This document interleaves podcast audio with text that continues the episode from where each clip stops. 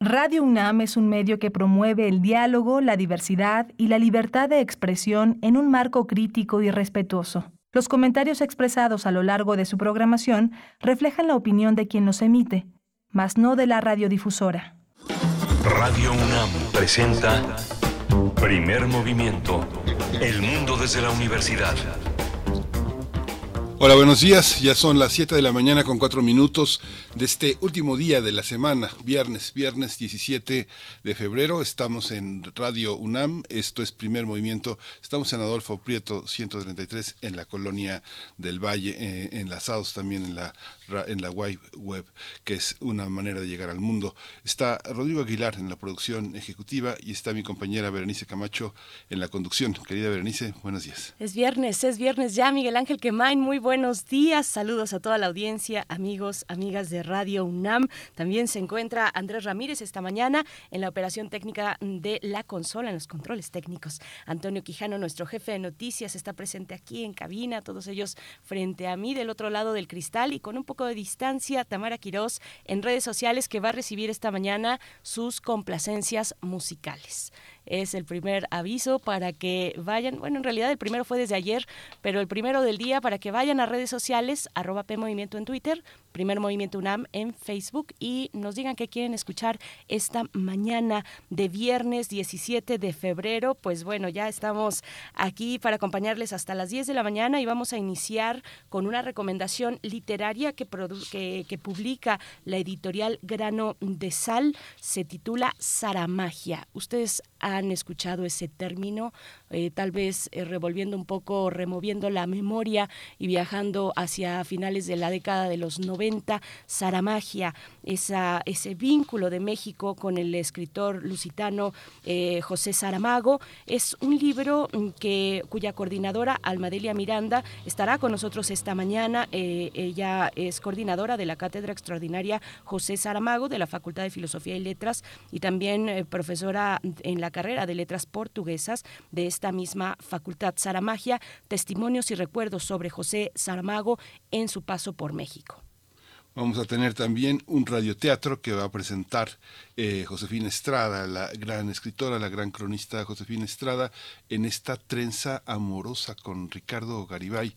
Ella ha sido una de las estudiosas, una de las mujeres que ha antologado, que ha puesto a la, a la mano del lector la obra de Ricardo Garibay, que editó la editorial Calle Arena y ahora Radio UNAM coloca Flora, Serafina y el escritor, un relato de Ricardo Garibay que presenta Josefina Estrada. Y recordemos también, eh, Miguel Ángel, que Ricardo Garibay, que se cumplen 100 años de su nacimiento y entre las efemérides que rescata eh, la Filminería, que empieza la próxima semana, el próximo jueves, la Filminería, eh, pues, entre, pues, esas efemérides está naturalmente el reconocer el, el, reconocer el trabajo de este escritor hidalguense a 100 años de su nacimiento. Pues bueno, vamos a estar escuchando mucho sobre Ricardo Garibay y también otras personalidades que cumplen que, cumplen centenario.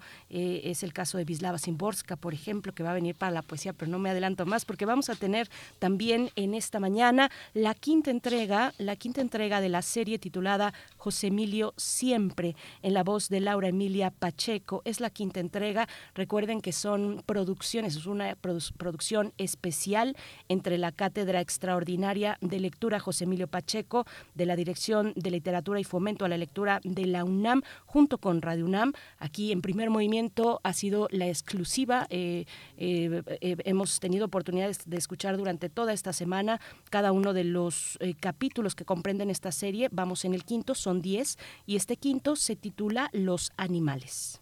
Vamos a tener esta, fascinación de Pacheco por los animales, viene del bestiario de Borges, del bestiario de Arreola, es fascinante. Ya, ya escucharemos a Laura Emilia hablar de esta fascinación por, de José Emilio por los animales. Vamos a tener también, eh, vamos a hablar del Congreso Internacional Paricutín 80, muy interesante eh, experiencia con el doctor José Luis Macías Vázquez. Él dirige el Instituto de Geofísica de la UNAM y forma parte del comité organizador del Congreso, del Congreso y es uno de nuestros grandes expertos en este, en este espacio igneo que fue el Paricutín. También en nuestra nota internacional hablaremos del llamado nearshoring. Ustedes han escuchado hablar, yo creo que sí, en los últimos meses, eh, pues ha sido un término empleado eh, en distintas ocasiones, en varias ocasiones, junto con el de friendshoring, que va dejando al parecer un poco atrás la era del offshoring. Pues bueno, eh, vamos a conversar sobre, sobre sus implicaciones, esta manera de, bueno, esta nueva forma de encontrar eh, países, digamos, de acercarse a países por parte de los países desarrollados, de buscar otros territorios, otros escenarios para eh, colocar su industria manufacturera y bueno, esto necesariamente impactará y empieza a impactar a nuestro país. Vamos a hablar al respecto con el profesor Saúl Escobar Toledo, profesor en Estudios Históricos del INA, presidente de la Junta de Gobierno del Instituto de Estudios Obreros, Rafael Galván AC. Vamos a tener la poesía necesaria en la selección musical y en la voz de Berenice Camacho. Por supuesto, y en la mesa del día otra propuesta musical. Confieso que he leído, confieso que he leído conversaciones con Nadia Jiménez. Vamos a hablar con, eh, con esta autora, Nadia Jiménez, promotora de la lectura, en este libro que comprende una serie de entrevistas a distintas escritoras, 30 escritoras. Eh, una serie de entrevistas donde ellas cuentan su incursión por la, no por la escritura, sino por la, por, por la lectura, entonces, muy interesante, eh, son escritoras mexicanas, pero también argentinas, venezolanas, chilenas, españolas. Y bueno, los detalles los tendremos con la autora Nadia Jiménez, quien es promotora de lectura, como he dicho, productora de televisión y conductora de grandes autoras latinoamericanas. Soy lectora y grandes escritores mexicanos. Es fundadora del ciclo de lectura satélite de 2018. Bueno, pues esto iniciamos con, con literatura y cerramos con literatura esta mañana de viernes para el deleite de todos ustedes y para ir calentando motores también frente a la fil de minería, porque varios de estos materiales se estarán presentando también ahí en, en, en Tacuba número 5, Centro Histórico Ciudad de México, Miguel Ángel. Sí, y vamos a ir con música para... Este, recuerden que es viernes de complacencias, tenemos música. Vamos a empezar con Depeche Mode para... Eh, eh porque concierto, de parte de producción, porque concierto, Just Can't Get Enough. Eh, ¿No tienes algo más? Sí, porque concierto significa que ah. esta banda británica de Depeche Mode anunció ya las fechas de gira de su material Memento Mori, que se traduce algo así como recuerda que morirás. Y bueno, eh, la gira toca a México en septiembre de este año y ahí podremos disfrutar los que ojalá tengamos la oportunidad y seamos eh, pues elegidos para poder asistir a este, a este concierto. Pues ahí vamos a poder eh, ver a Dave Gaham y este despliegue escénico de uno de los grandes frontmans de la música pop y electrónica y un poquito rock también. Y bueno, el genio detrás de la banda, Martin Gore, vamos a verlos ahí en el escenario si tenemos suerte pues vámonos entonces con Just Can't Get Enough de Depeche Mode. Just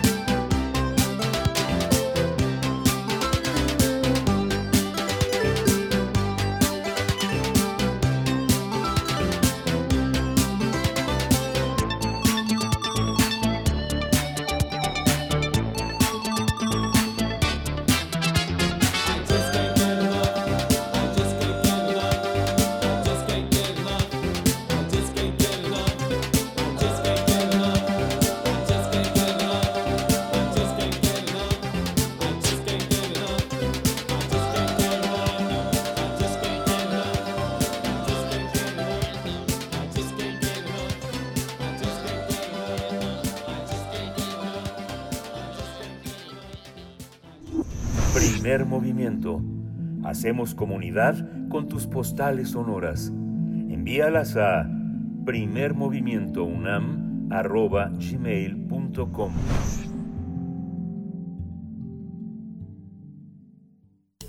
Toma nota y conoce nuestra recomendación literaria.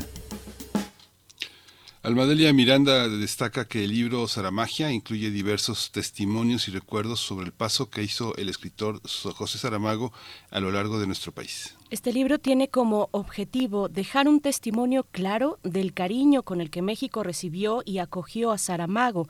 Además incluye los, eh, a los personajes que estuvieron cerca de este letrado portugués. Almadelia Miranda coordinó este libro que publica Grano de Sal y explicó que también deja testimonio del impacto que generó la presencia de Saramago en México en el ámbito académico, además de que le dio voz a personas que no eran conocidas en el país. Cabe señalar que Saramagia incluye 21 textos que conmemoran algunos de los viajes que realizó el escritor por el país, incluso antes de que ganara el Premio Nobel de Literatura en el año de 1998. En esta obra se reúnen las voces de destacados autores como Elena Poniatowska, Hernán Lara Zavala, Marisol Schultz, Tomás Granado Salinas y Ana Rita Sousa, solo por mencionar algunos. Cabe destacar que Almadelia Miranda es licenciada en Letras Hispánicas, por eh, maestra en Letras Españolas por nuestra Casa de Estudios, además es doctora en Literatura Hispánica por el Colegio de México. Asimismo, forma parte del cuerpo de docentes de Letras Portuguesas desde 2015 y es titular de la Cátedra Extraordinaria José Saramago. Pues vamos a conversar sobre este libro con testimonios y recuerdos sobre el paso de Saramago en México y hoy está ella, Almadelia Miranda con nosotros. Eh, le doy la bienvenida. Almadelia, buenos días, bienvenida. Hola, buenos días, Miguel Ángel, buenos días, Berenice, perdón si los interrumpí. Muchas gracias, muchas gracias por, por esta entrevista. Al contrario, Almadelia, y ninguna, y ninguna interrupción, bienvenida a este espacio, pues qué, qué emoción, enhorabuena a, ti, por supuesto, a Grano de Sal, a todas las personas que, eh, que construyen, que ponen una pieza en ese rompecabezas de la memoria para acercarnos a ese momento, aquel momento en el que se, se hizo la zaramagia en México cuéntanos un poco, eh, pues bueno, de este que es un esfuerzo por reconstruir la memoria, una relación entre México y Saramago. ¿Cómo fue este proceso de recoger los testimonios? Porque hay algunos, pues, eh, muy cercanos, ¿no? Muy, muy próximos en el tiempo y con acceso, digamos, ahora que tenemos la posibilidad con una internet abierta, pero pues eh, en algún momento no fue así. no quedaba registro virtual de documentos, de eventos. Háblanos un poco de pues un mucho de ese trabajo, eh, Almadelia. Sí, Berenice, gracias. Pues efectivamente, eh, este libro surge en el marco de las conmemoraciones del centenario de José Saramago, que fueron eh, a lo largo del 2022. Entonces, para nosotros, o sea, eh, cuando yo digo nosotros, me refiero siempre a letras portuguesas. Mm. Letras portuguesas es una consecuencia de esas visitas. Entonces esto me parece eh, extraordinario porque a pesar de que en México siempre se había leído eh, autores portugueses así como los más importantes, Pessoa, ¿no? Este, sobre todo Pessoa, o, más bien eh, casi exclusivamente Pessoa, y antes esa de Queiroz, no se estudiaba la literatura de lengua portuguesa, ¿no? Entonces, para mí fue como muy importante pensar en recuperar la figura de Saramago, no solamente porque yo como, como estudiante de letras hispánicas en ese momento fui testigo de esta pues de esta bienvenida que se le dio en el país y curiosamente eh, yo gané una beca para ir a Portugal el mismo año en que él ganó el Nobel. Él vino a México en el 98 antes de ganar el premio y yo estaba en Portugal cuando ya lo había ganado y vi la pues la recepción que se le dio en Portugal, obviamente muy muy feliz, ¿no? Eh, gloriosa, pero eh, yo también había sido testigo de cómo se le había recibido en México. Entonces, al paso de los años, justamente eh, por lo que dices, Berenice, que, que, que, no hay registro, en, no se puede ver en el video, ¿no? Salvo las eh, pues conferencias y una presencia ya posterior, sobre todo posterior al 2001 o que, fue cuando se empezó a masificar eh, internet, ¿no? Entonces me pareció muy muy importante recuperar esos testimonios, como bien dices, este pues eh, recabar las piezas de este rompecabezas y pues buscar a las personas que de alguna manera tuvieron eh, con él una interacción más directa y en otros casos menos directa, pero no por eso menos importante.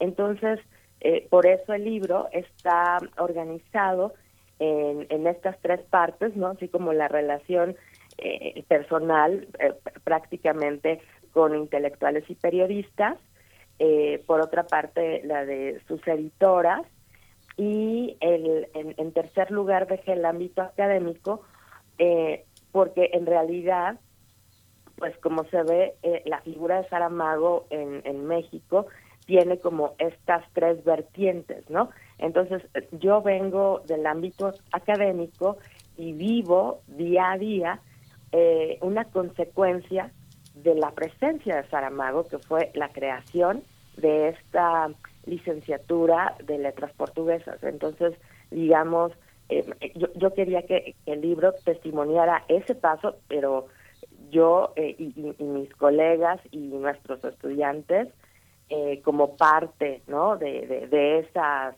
de ese paso por México. Y Almadelia, bueno, pero Saramago llegó a fines de los 80 a México. Yo no sé si hay memoria, este Javier Molina, tuvimos oportunidad con Marco Antonio Campos de cubrir ese encuentro.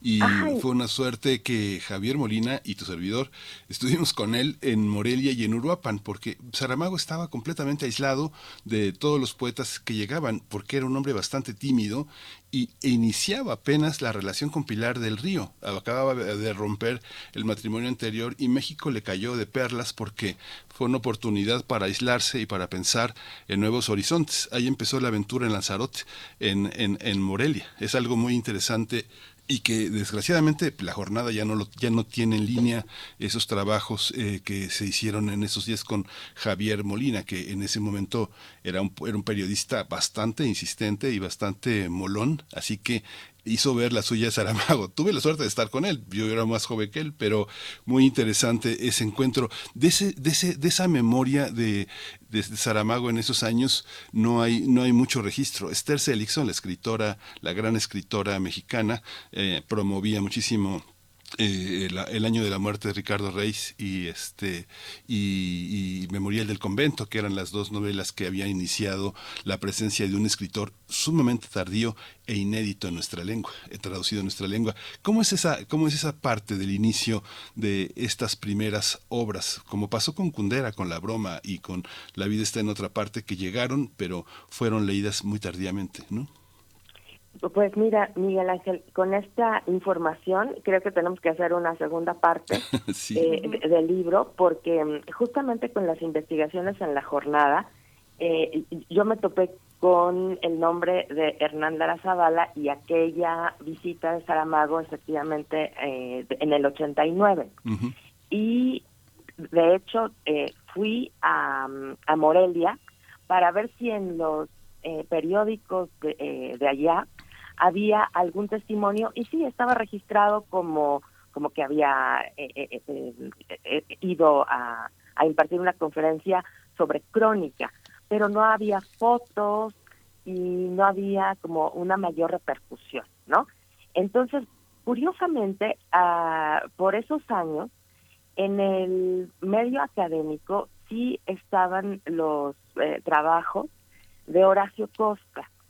Eh, Horacio Costa, el poeta y profesor brasileño que en aquel momento daba clases en la UNAM, eh, él promovió en, en, letras libres, no, envuelta, disculpe, envuelta, envuelta promovió la figura de Saramago.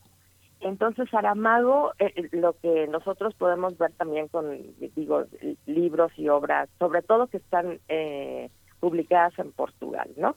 es Saramago, efectivamente, como bien dices, es un autor que, aunque se estrena más joven, mm, pasa bastante tiempo como rumiando su obra, ¿no?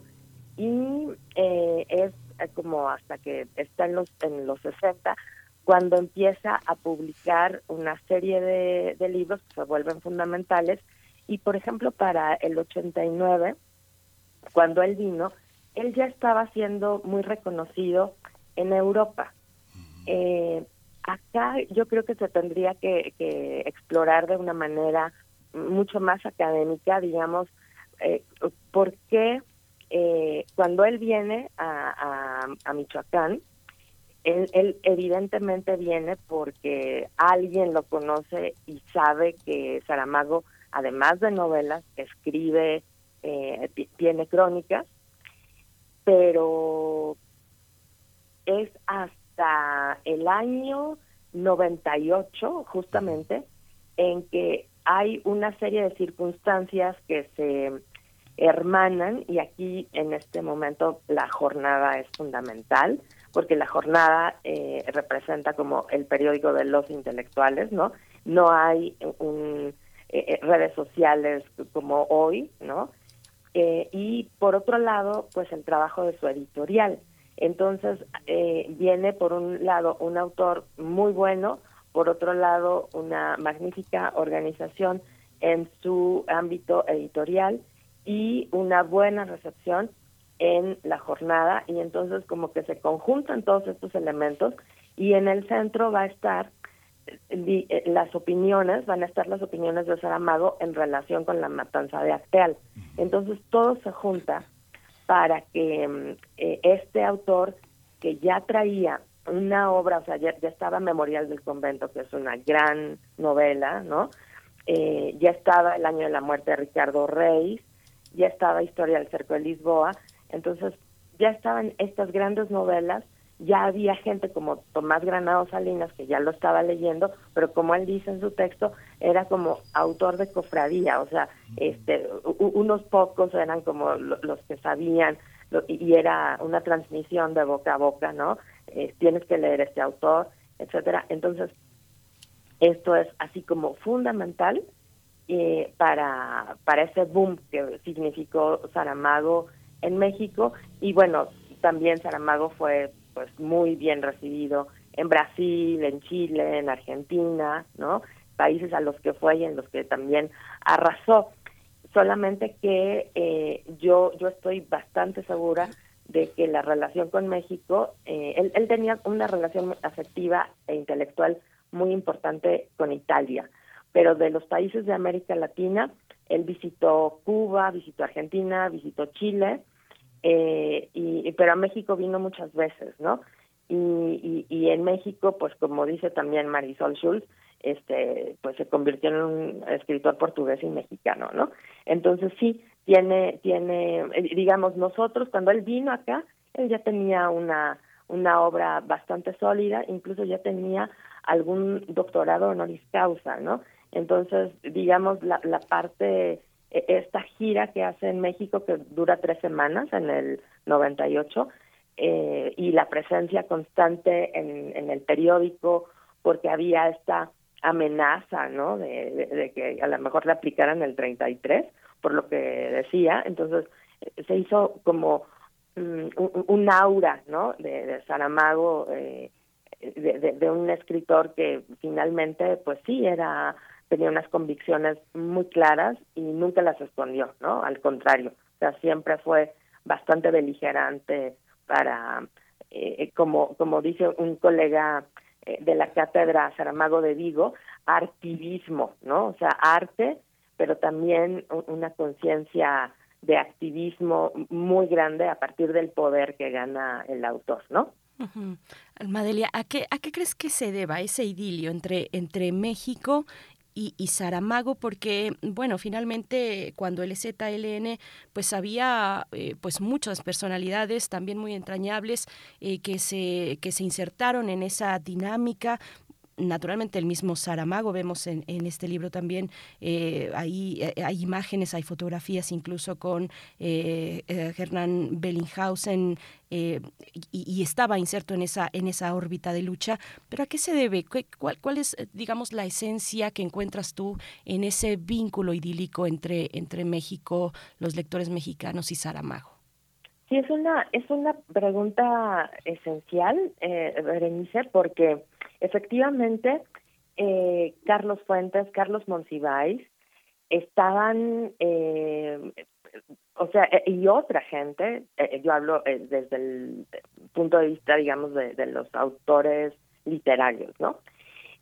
pero quizá me atrevo a decir que el hecho de que fuera una personalidad, un autor que estaba eh, candidatándose al Nobel y que podía adquirir así una notoriedad mundial, que, que una personalidad así se manifestara por esta grave injusticia nacional, creo que fue eh, creo que fue esencial. Saramago en ese momento ya se había pronunciado por eh, en contra de un par de matanzas en Brasil pero digamos, había tenido resonancia internacional, pero cuando ocurre lo de México, eh, yo yo pienso que eso, es, es esencial y para mí por eso eh, yo, yo estoy muy contenta que el libro se llame Saramagia por Mónica Mateos, porque eh, Mónica Mateos pues hizo mm,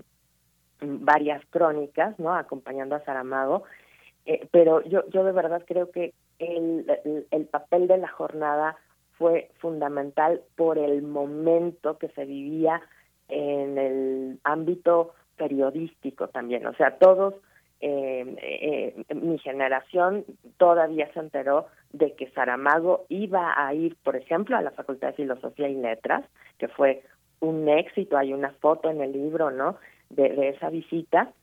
Eh, nos enteramos porque apareció la promoción en el periódico, o sea, no era como hoy que eh, las redes sociales han facilitado mucho que uno conozca, que uno sepa de los eventos que van que, van a ocurrir, ¿no?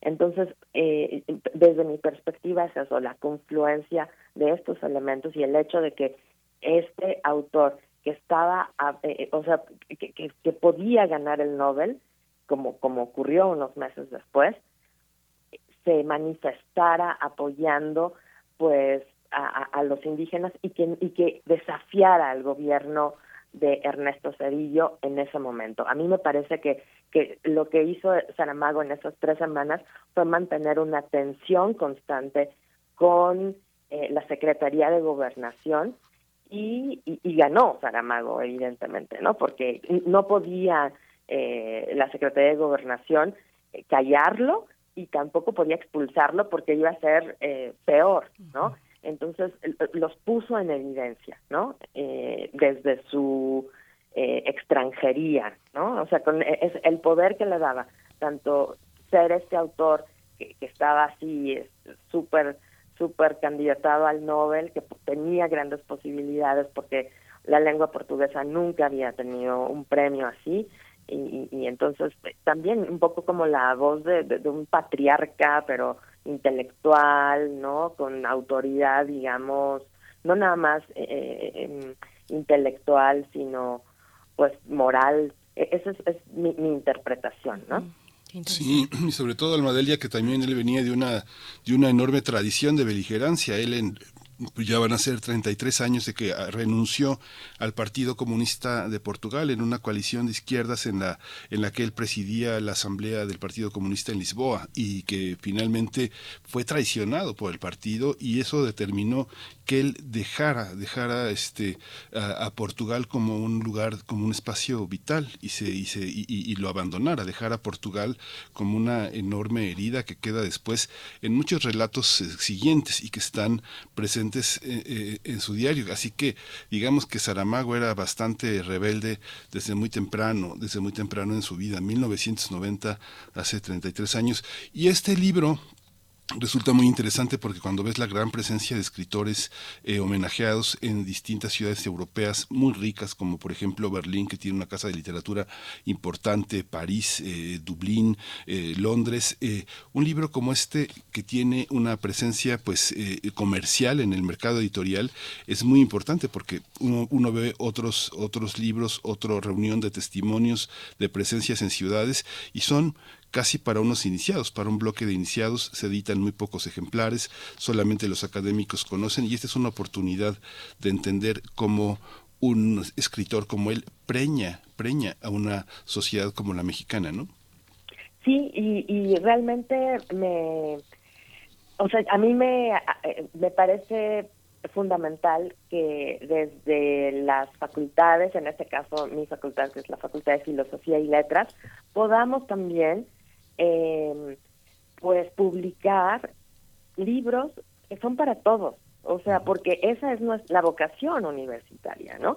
Entonces, eh, tanto evidentemente la producción crítica y la producción en las revistas académicas evidentemente es fundamental y porque la investigación es importante, pero esa investigación en este caso eh, va para todos, eh, y, me gusta mucho eh, algo que, que, que, yo realmente eh, disfruté mucho, es que hay mucho cariño, ¿no? Entonces, de lo que hablábamos en, un principio de este rompecabezas, además de todo, otro punto que une es que hay, hay mucho cariño. A mí no me gustaría que, que la figura de Saramago fuera como, como un santo, ¿no? De, de, ningún, de ningún modo.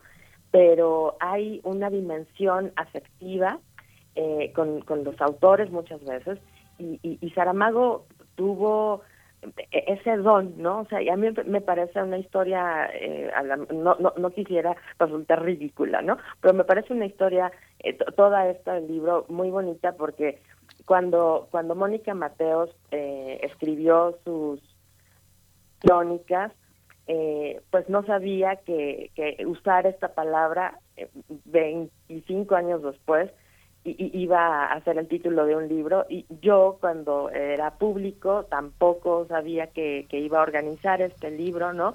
Entonces eh, me parece que, que esta, que, una obra así, eh, que sale desde, desde la academia, porque pues yo estoy en, la Facultad de Filosofía, eh, me, me parece muy bueno que pueda acercarse a, a todos y a nuestros a nuestro estudiantado también porque ahora son estos jóvenes que toman de una manera natural estudiar letras portuguesas, pero mm, aquí con este libro también se van a poder dar cuenta de cómo fue eh, la historia del surgimiento de lo que ahora les parece natural, ¿no? Estudiar autores de Mozambique, autoras de Santo Tomé Príncipe, de, Cabo Verde, pues fue una, una batalla que eh, Saramago ayudó a, a, ganar, ¿no?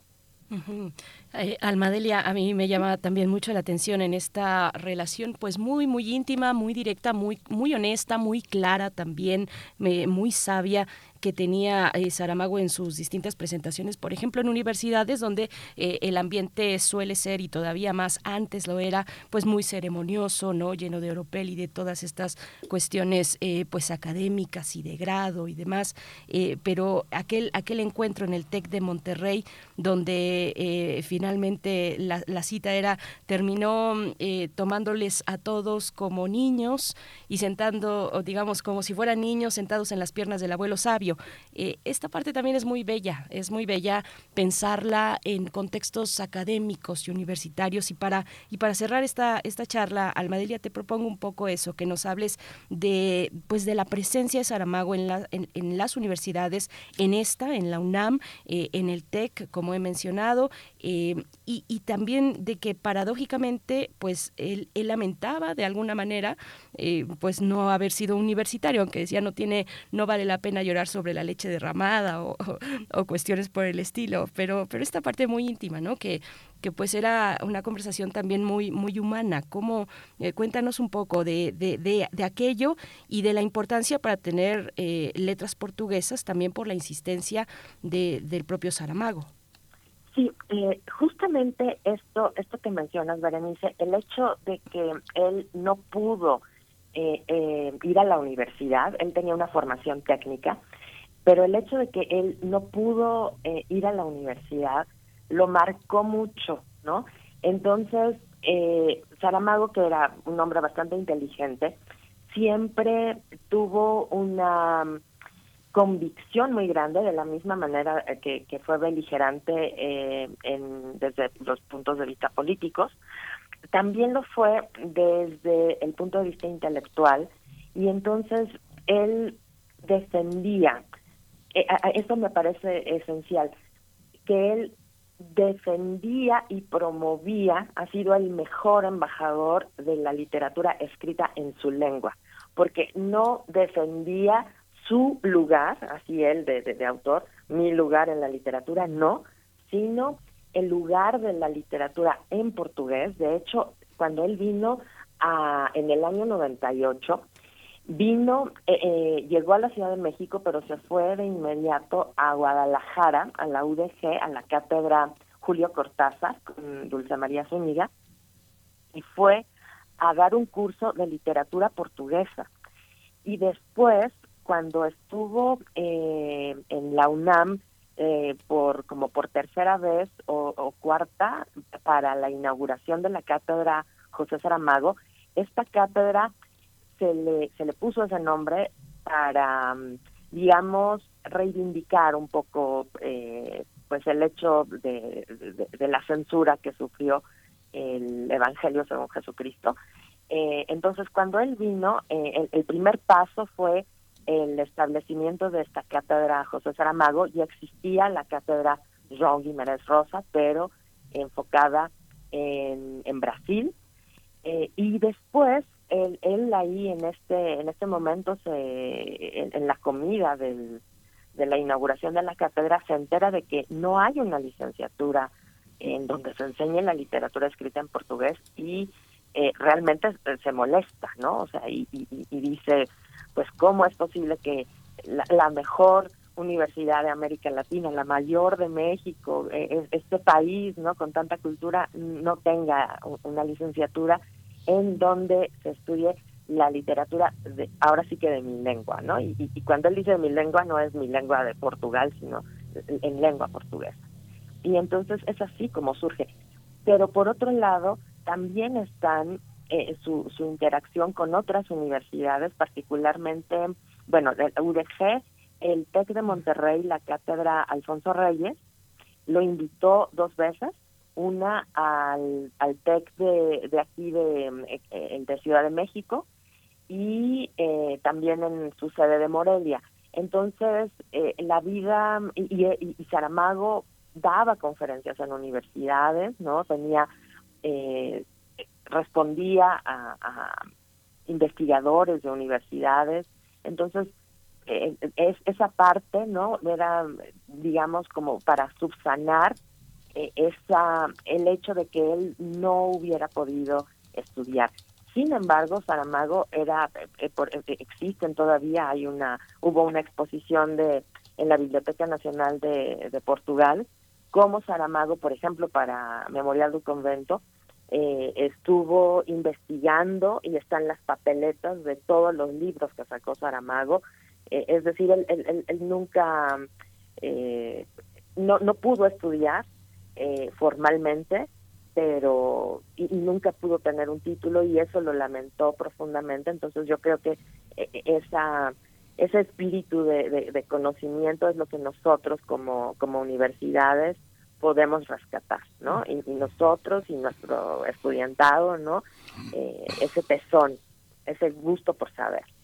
Sí, pues Almadelia, pues muchas gracias, muchas gracias por esta por esta visión, por este recorrido a lo largo de Saramago. Curiosamente, Saramago se editó muy tardíamente en, en, Brasil, tardó mucho, el Nobel ya lo proyectó en casi todas las ciudades brasileñas, pero tardó mucho, a pesar de que Nelida Piñón, una gran, una gran lectora, este, tenía, tenía noticias desde los 90 de él muy cercanas, pero bueno, así es el mundo de la literatura, este, este libro es un síntoma, es un síntoma de muchas cosas, así que bueno, habrá que leerlo y releerlo y hacer parte de la historia literaria de Latinoamérica y de la presencia de Portugal con este, con este libro. Muchas gracias, Almadelia.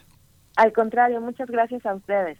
Almadelia Miranda, coordinadora de Saramagia, testimonios y recuerdos sobre José Saramago en su paso por México, Grano de Sal, una gran editorial que pone al alcance de todos este libro al alcance de todos y también habrá eh, pues un espacio naturalmente en la FIL del Palacio de Minería, la presentación de este libro el próximo 25 de febrero a las 13 horas. Bueno, pues acérquense, hacer esto en el Auditorio 4. En el Auditorio 4, allá en la FIL Minería, nosotros cuando son las 7 con 45 minutos vamos a escuchar el radioteatro, la propuesta de radioteatro de esta mañana en la autoría de Ricardo Garibay, escritor hidalguense, eh, se cumple este 2023 100 años de su nacimiento. Esto que vamos a escuchar se titula Flores Serafina y el escritor. Cuando cuentes cuentos, recuerda los de primer movimiento.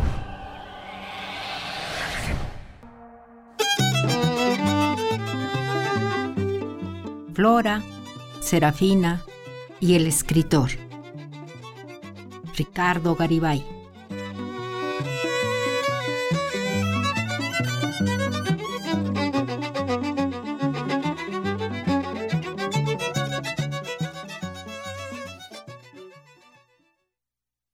Casa donde trabaja Serafina. Sala, teléfono. Entra cuadro, muy a la carrera y sonriente, como a punto de hacer picardías, Serafina. Veinte años, amulatada, dientecitos, enciasas, tubos y pañoleta en la cabeza. Descuelga y marca un número casa donde trabaja Flora. Sala, teléfono, suena el teléfono. Entra a cuadro el escritor. Bata y pantuflas. Despeinado, sin afeitar, cigarro en los labios, libro y lápiz en la mano. Descuelga. Sí, diga. A partir de este momento la pantalla se divide en dos escenas, de modo que vemos a Serafina y al escritor al mismo tiempo hablando por teléfono. ¿Dónde hablo? 600241. Está la señorita Flora, de parte de la señorita Serafina. Un momento. Desaparece Serafina y nos quedamos con el escritor, cuya escena o acción ocupa toda la pantalla. Da unos pasos por la sala y grita. ¡Flora! ¡Flora! Mande, señor. Teléfono. Sí, señor. Ahora el escritor se vuelve ansioso buscando un cenicero, aplasta por ahí el cigarro y sale a la carrera de la sala. El escritor entra en su cuarto. Desorden, libros, escritorio, papeles, montañas de colillas de cigarros. Se precipita hacia el teléfono, descuelga con mucho cuidado casi conteniendo la respiración. Bota el libro que trae en la mano, se queda con el lápiz y arrebata del escritorio un cuaderno de notas. Todo haciendo el menor ruido posible. La pantalla se divide en dos. Vemos al escritor y a Flora que toma el auricular. Flora es indiada, tubos y pañoleta, nariz de puñetazo, dientes de caimán. Ah, y gigantescas pestañas postizas. Bueno. La pantalla ahora se divide en tres, para que podamos ver las acciones simultáneas de Flora, Serafina y el escritor. Si esto resulta impracticable, el director irá alternando en pantalla a los tres personajes. La acción de las criadas será cualquiera, la que convenga al ánimo de las actrices. El escritor hará lo siguiente, siempre con mucho cuidado. Para no delatarse, mantendrá el auricular incrustado en la oreja. Tomará notas, encenderá un cigarro, cambiará de postura, etc y dará su gesto las muecas convenientes cuando hablen de él las criadas. Bueno, digo, ¿eres tú, canija? ¿Quién habla? ¿Yo? ¿Quién es yo? Pues yo. Oh, ya, Chihuahua. ¿Quién habla? A ver. ¿Adivinas? Eres Serafina. ¿No es cierto? Que sí. ¿Que no? Soy Ricardo. Soy Irene. ¿Quién soy? Oh, Chihuahua. Eres Serafina. sí, soy Serafina. Ay, taruga. ¿Para qué me hablas? ¿Eres tú?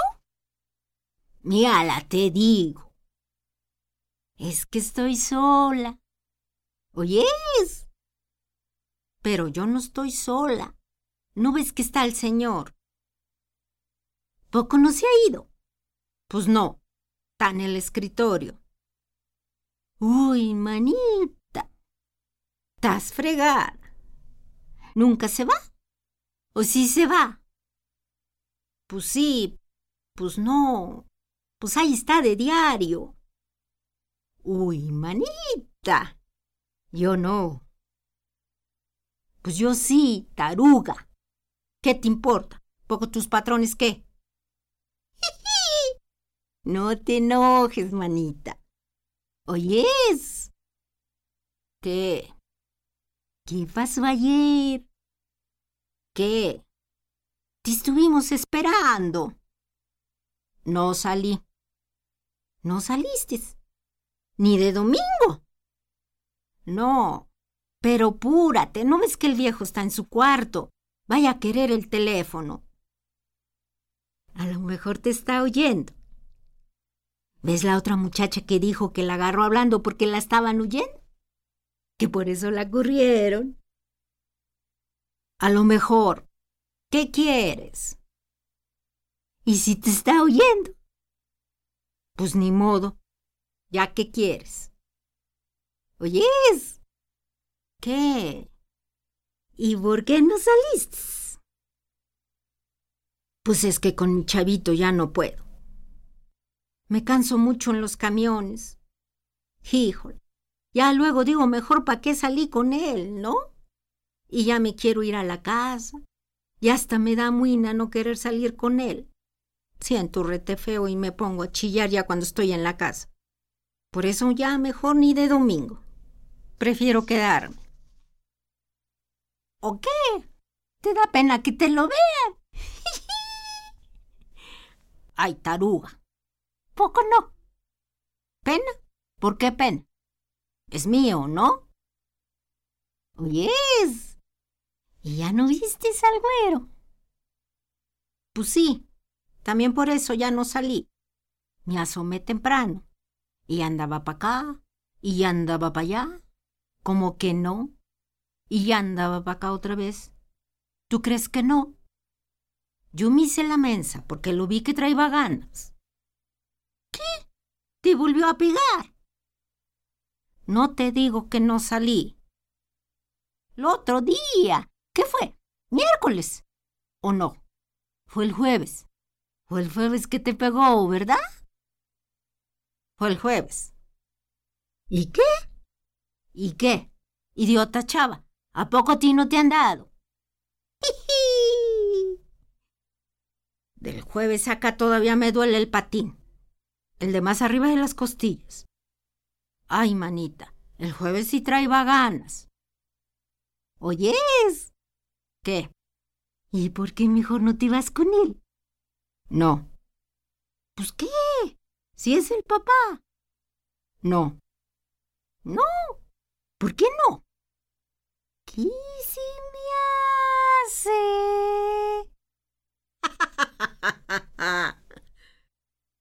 ¿Lo ves? Te lo digo. Pues dime, babosa. Aquí ya volvió Rafael. Hijo man. Ay, canija. Ya volvió el Rafael. Lo quiero re mucho, manita. ¿Y qué dice del chavito? ¿Qué te importa, taruga? El otro, yo creo que el güero ya se dio cuenta. ¿Qué van a dar, Flora? No me importa. Si es Rafael, no me importa. Estás re loca, canija. Tú no. Lo que pasa es que yo no tengo dónde ir a dejar los chavos. Dime que no se los has ido a dejar a tu mamá. ¿Oyes? ¿Sabes dónde fuimos ayer? Fuimos al cine y al restaurante y a la feria que está por allá. ¿Por dónde? Pues allá donde el mes pasado. ¿Y luego? Yo creí que yo no sabía ni dónde estaba. Y ni los conocíamos, canija. Híjole, ¿fuiste tú? ¿Y quién? Fue Lorenza. No, Lorenza ya se fue, que se robó un collar. Dijeron, yo no me hubiera ido así. Tú te hubieras ido así. Pero la mensa se espantó y se fue, ya se fue. No, fuimos Gregoria y yo. Ahora Gregoria quiere que vuelvamos el domingo. Vente el domingo, mana. Encargamos a tu chavo. No voy a tener dinero. No vas a tener dónde guardarlo. Pues no ves que el viejo me debe ya dos meses. Ya. Dos meses. ¿Qué? ¿No trabaja? Si es que ni sale del escritorio. Ahí está todo el día. Todos los días ahí está. Dicen que es escritor, pero yo no veo. ¿Y la señora? La señora anda con los productos esos de tocador. Por eso ella se lleva el coche. Los anda vendiendo. Y luego hasta la regaña. Ya. Y el viejo allí de tal guatudo. No podrá. ¿Y qué? Pues yo digo que no trabaja, ¿no? Así como los patrones se van temprano, pues este no. No más metido en el escritorio y friegue y friegue que tráeme esto, que vete por aquello. Lo mejor no se está oyendo. Pues bueno, ya. Si ya se me juntaron dos meses. ¿Escritor de qué? ¿Tú sabes escritor de qué? Pues así le dicen. Por eso te decía que no voy a tener dinero. Mana, salte de ahí, mana. Yo así no. No, mana. Espérate, voy a colgar. Ahí viene mi vieja, mi patrona. Ahorita está entrando. ¡Háblame! ¡Ay, taruga! Vas a ver. Cuelgan. Salen de cuadro apresuradamente. El escritor queda con el auricular incrustado en la oreja, viendo hacia el público, sin saber si encabritarse o sonrojarse o reír. Contempla el auricular a la altura de su cara. Lo pone en su lugar muy poco a poco y con febrilidad, con hambre, despertando se arroja sobre las notas que acaba de escribir.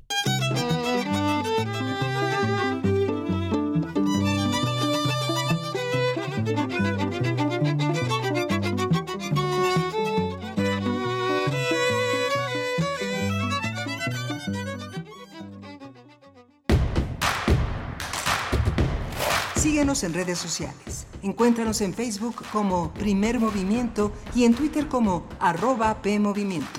Hagamos comunidad.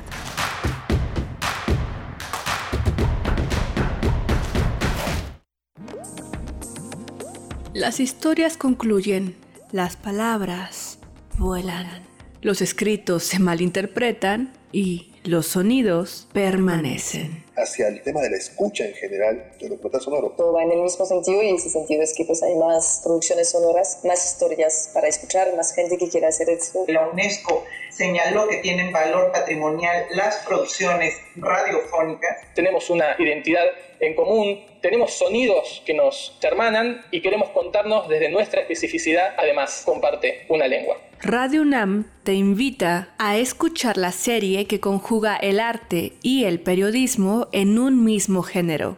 Foro Sonodoc 2022.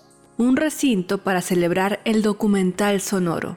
Todos los viernes a las 17 horas por el 96.1 de FM. Un archivo sonoro para representar el presente. Radio UNAM, Experiencia Sonora.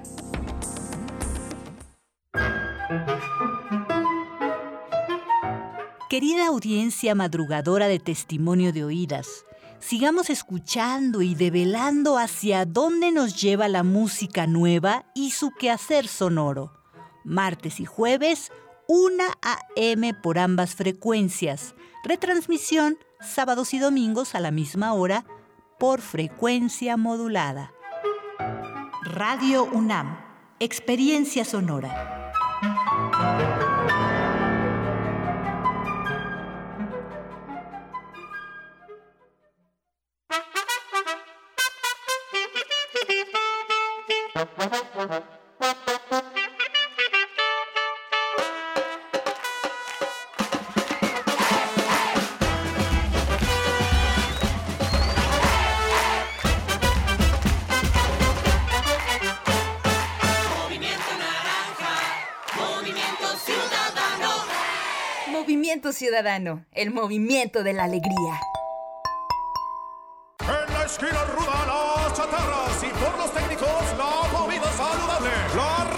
comete una falta por exceso de sodio. El brócoli resiste por sus habilidades contra el cáncer. La dona enreda sus grasas saturadas contra las cuerdas y el pescado vence con sus proteínas y fósforo bueno para la cabeza y el cuerpo. Las papas fritas que incrementan la obesidad y la diabetes son vencidas por el maíz rico en vitaminas y nutrientes. Gana los alimentos saludables. Identifica los productos rudos por los sellos. Elige alimentos saludables. Secretaría de Gobernación. Gobierno de México.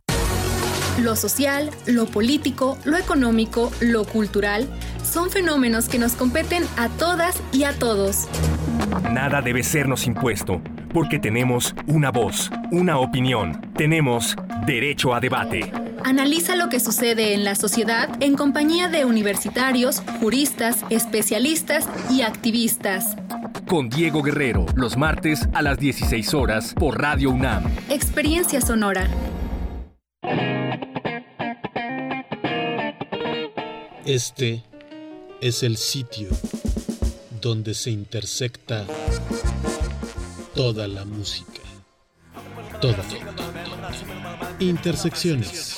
Encuentros de la fusión musical. Todos los viernes a las 21 horas por el 96.1 de FM. Radio UNAM. Experiencia sonora.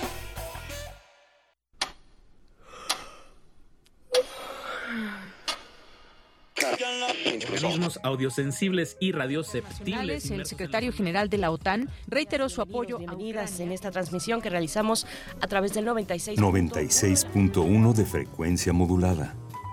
860 de amplitud modulada. Una emisión más de la Feria de los Libros. Ciencia desvelada de testimonio. Mañana en punto de las X E U N. Radio UNAM. Experiencia sonora.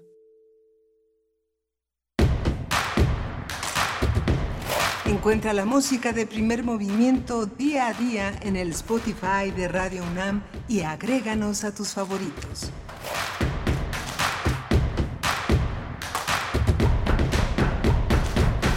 Buenos días, ya son las 8 con 5 minutos de la mañana, hoy es viernes, por fin viernes 17 de febrero del 2023 y estamos de vuelta en primer movimiento, saludando también a Radio Nicolaita en el 104.3 de la frecuencia modulada, saludos Morelia, saludos a la Universidad Michoacana de San Nicolás de Hidalgo y a todos quienes están sintonizando las frecuencias universitarias o quien nos encuentra desde la web www.radio.unam.mx, Rodrigo Aguilar se encuentra aquí en la cabina de Radio UNAM, acá de la producción ejecutiva está Andrés Ramírez. Andrés Ramírez esta mañana en la operación técnica de la consola, Antonio Quijano, nuestro jefe de noticias, también detrás del cristal, y Tamara Quiroz en redes sociales, Miguel Ángel Quemain en la conducción aquí en esta mañana de viernes. Buenos días, Miguel Ángel, ¿cómo estás? No está Miguel Ángel por acá, creo que sí. Hola, no, es que está, cerrado, estaba cerrado mi ya micrófono. te escuchamos perfectamente, querido Miguel Ángel. Buenos días. Gracias. Eh, bienvenidos todos los que vienen eh, incorporándose a esta hora, los que vienen de la desde las 7 de la mañana, pues tuvimos una charla muy interesante con Almadelia Miranda de estas estudiosas de la literatura hispanoamericana que eh, no dejan, tratan de no dejar huecos, de encontrar relaciones, de ver imaginaciones alrededor de la propia labor académica. Y vimos Saramagia, que es un libro que editó Grano de Sal como un gran homenaje al paso de un escritor en México, pero es más, es mucho más que el paso de un escritor, es el paso de muchos escritores que reciben, que saludan y que tratan de comprender la literatura de otros orbes, de otras lenguas en México, que es una una, una, capital literaria muy importante, tenemos cátedras muy significativas y justamente de eso va a tratar lo que viene, que es la, la ese trabajo que se ha emprendido en Radio UNAM para hacer un homenaje, un merecido homenaje a José Emilio Pacheco siempre, que es una de las presencias eh, permanentes en la literatura hispanoamericana, la Cátedra Extraordinaria de Lectura José Emilio Pacheco, la Dirección de Lectura y Fomento a la Lectura y Radio UNAM presentan esta serie titulada José Emilio Siempre en voz de Laura Emilia Pacheco, Berenice. Así es, vamos con el quinto capítulo de 10, el quinto capítulo que se titula Los animales.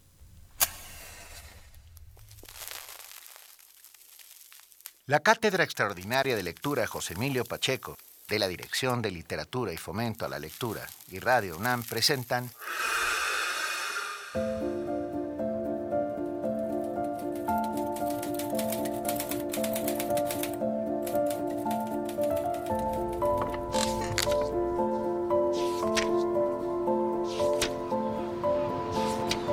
José Emilio Siempre, con guiones y voz de Laura Emilia Pacheco.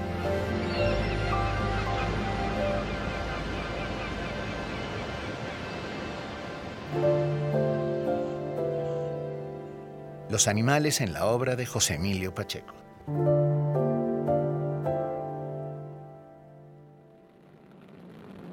Punching a hole through the clouds, 20 seconds into the flight, good pitch program reported.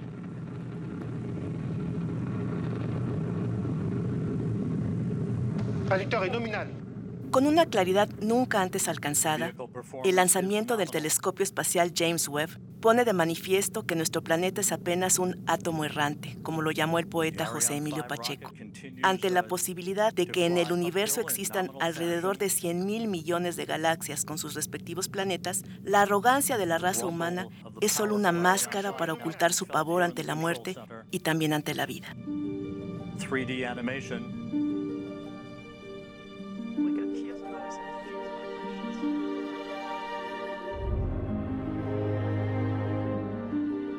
En este pequeño planeta azul, en el que deberíamos convivir con el resto de los seres vivos, plantas, animales, insectos, en nuestra infinita soberbia, los seres humanos nos dedicamos a destruir y a torturar a la naturaleza con la aparente indiferencia de quien sabe que tarde o temprano pagará por sus acciones. Lo que hagamos hoy se reflejará mañana. Lo que destruyamos hoy nos hará falta en un futuro muy cercano. Por más adelantada que esté la raza humana, no puede vivir aislada, en soledad.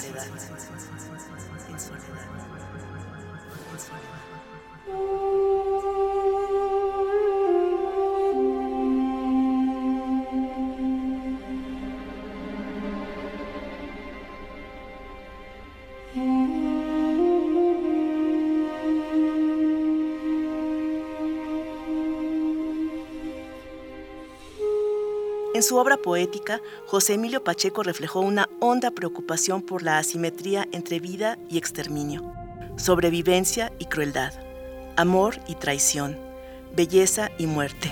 Más de un crítico lo condenó por considerarlo un poeta pesimista.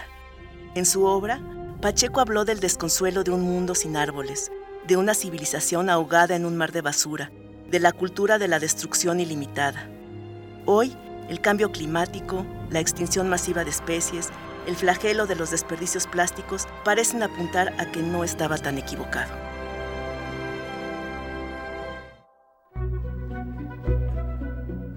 Sus poemas sobre animales habitan mucha de su obra. A la manera de un antiguo bestiario, los poemas de José Emilio Pacheco compendian la dispar relación entre el hombre y los demás seres vivos.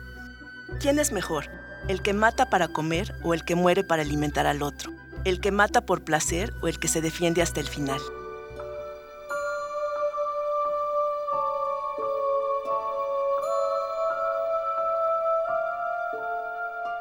Como si fuéramos dueños del mundo y no parte de él, los seres humanos no queremos ver, no queremos escuchar a nadie que no seamos nosotros mismos.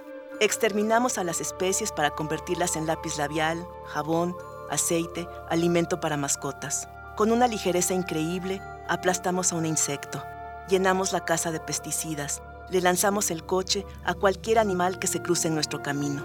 Lanzamos una red o un arpón contra los habitantes del mar.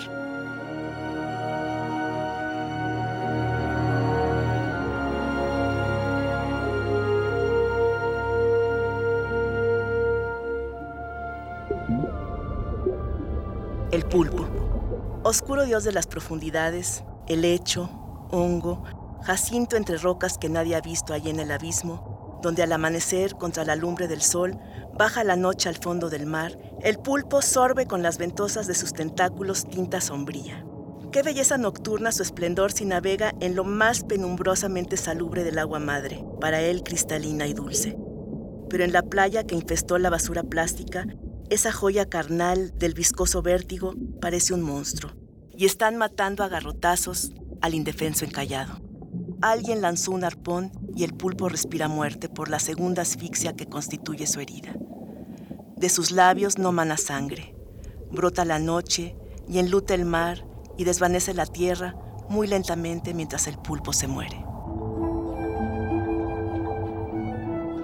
En la poesía de José Emilio Pacheco conviven las islas asediadas de lanzas por todas partes, que son los erizos, con las medusas a las que llama peces de la nada, plantas del viento. El salmón que libra una despiadada lucha a contracorriente termina destazado en nuestro plato y las ballenas, grandes tribus flotantes, migraciones, icebergs de carne y hueso, islas flotantes, mueren por la violencia del arpón explosivo que las destruye.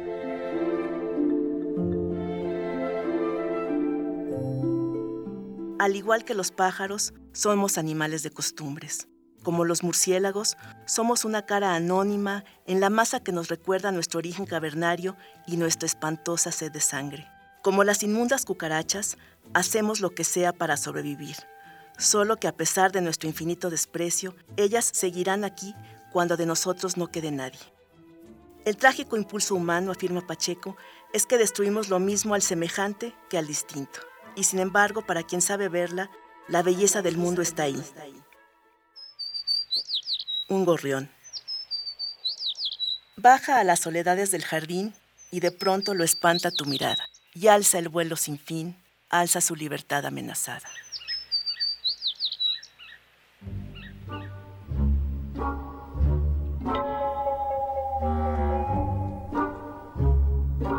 Sopilotes como brigadas de reciclaje el colibrí como una flor en el aire, aves que rechazan la prisión de la jaula y prefieren la muerte, elefantes como templos a quienes les debemos la lengua castellana y la cultura de Occidente, pues si no hubieran triunfado en Cartago la historia del mundo sería otra. Como en todo, hay muchas versiones de un solo hecho. Todo depende del cristal con que se mire. En un acto de autocrítica, José Emilio Pacheco se pregunta cómo nos verán los animales.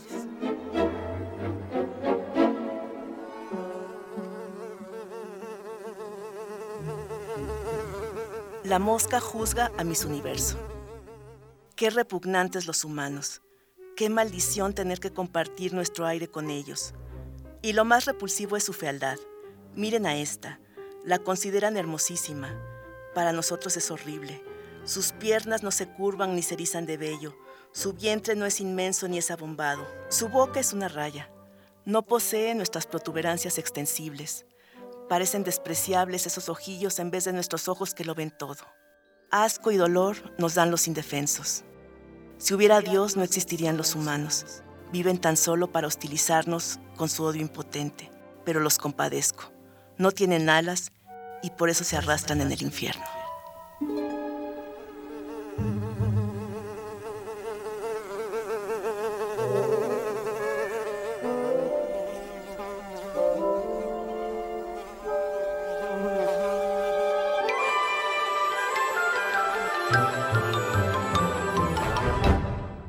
José Emilio, siempre.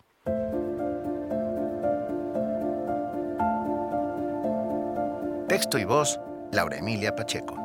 Productora, Alejandra Gómez. Controles técnicos, Paco Chamorro. Dirección de Literatura y Fomento a la Lectura. Coordinación de Difusión Cultural, UNAM. Cátedra Extraordinaria de Lectura, José Emilio Pacheco. Radio UNAM.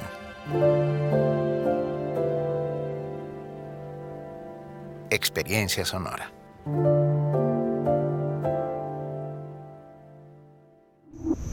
Primer movimiento. Hacemos comunidad en la sana distancia.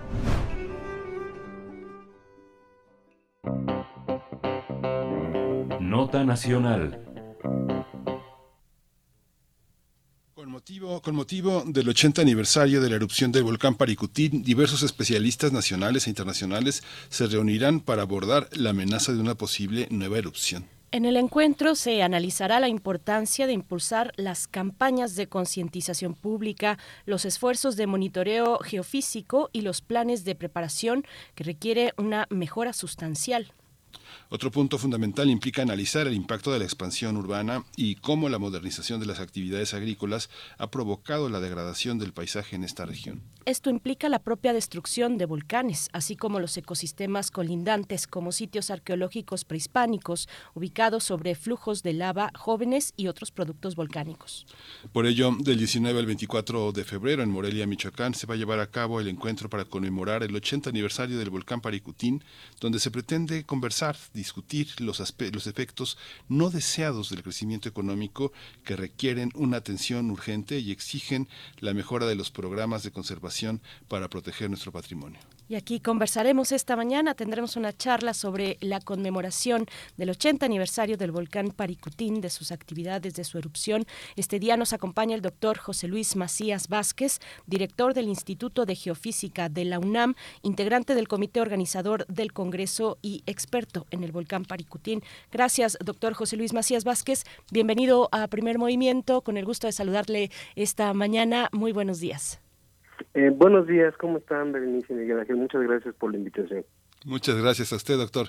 El Paricutín, qué leyendas desde los años 40, donde estuvo allá José Revueltas hablando de Demetrio Macías, ¿se acuerda? De este hombre que no tenía más que un pedazo del volcán entre sus manos, nada. ¿Cómo está la situación casi, es, casi 80 años después?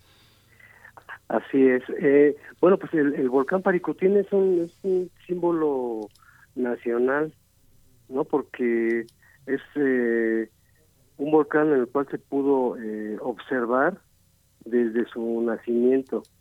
y hubo diversos artistas, como usted lo menciona, eh, como Dr. Atul, por ejemplo, quien durante mucho tiempo se fue a vivir cerca del volcán a estar eh, pues observando la erupción y, dejándola en sus trazos en, a lápiz y en pinturas impresionantes de todo lo que ocurría durante esta erupción. Fue una erupción muy, muy importante que duró, digamos, en actividad nueve años. Doctor, cuéntenos un poco más precisamente de aquel momento, eh, eh, hacer un poquito, bueno, traer para la audiencia la, la, pues lo que ocurrió, en la escena de lo que ocurrió en hace 80 años, cómo, cómo fue para la población, qué implicó una erupción de nueve, de nueve años eh, qué implicó para, para en aquel momento para la población en comparación con lo que ocurre hoy en día con un escenario cada vez más urbano, pues que contrasta con aquellos con aquellos momentos hace 80 años. Sí, bueno, hace 80 años em, comenzó a haber actividad eh, sísmica, comenzó a haber eh, sismos en la región. Claramente en ese entonces no había ningún sistema de, monitoreo. Eh, y eh, esta actividad sísmica es, premonitora de que puede ocurrir una erupción y después viene acompañada también con la apertura de, fracturas y grietas en el terreno, que fue lo que ocurrió en ese entonces. Eh, en la región, los poblados más cercanos era el poblado de Paricutín, eh, que se, se, encontraba muy cerca de donde está el cono actual, y, el, y, la, y San Juan Parangaricutiro un poco más distante. Y a mayor distancia se, encontraba eh, o se encuentra el poblado de Angahuan. Eh, al momento que ocurre, que comienza a ocurrir, eh, pues ya la actividad volcánica a través de, una, fisura que se abre en, un campo de cultivo de maíz, comenzó a arrojar gas y, y ceniza volcánica y y esto pues ya no ya no lo pudo detener nadie. Dionisio Pulido, que en ese entonces se encontraba sembrando la tierra, dio parte de lo que estaba ocurriendo en el, el terreno y pues básicamente se, se vio una, una fisura a través de la cual estaba saliendo gas de manera impresionante y partículas, pedazos de roca, ceniza volcánica, que fue creciendo eh, poco a poco en el lapso de eh, días, meses, se estaba ya comenzando a formar este, este volcán, ¿no? que fue creciendo en magnitud casi un año después del inicio de la erupción, alcanzó la altura que tiene el día de hoy.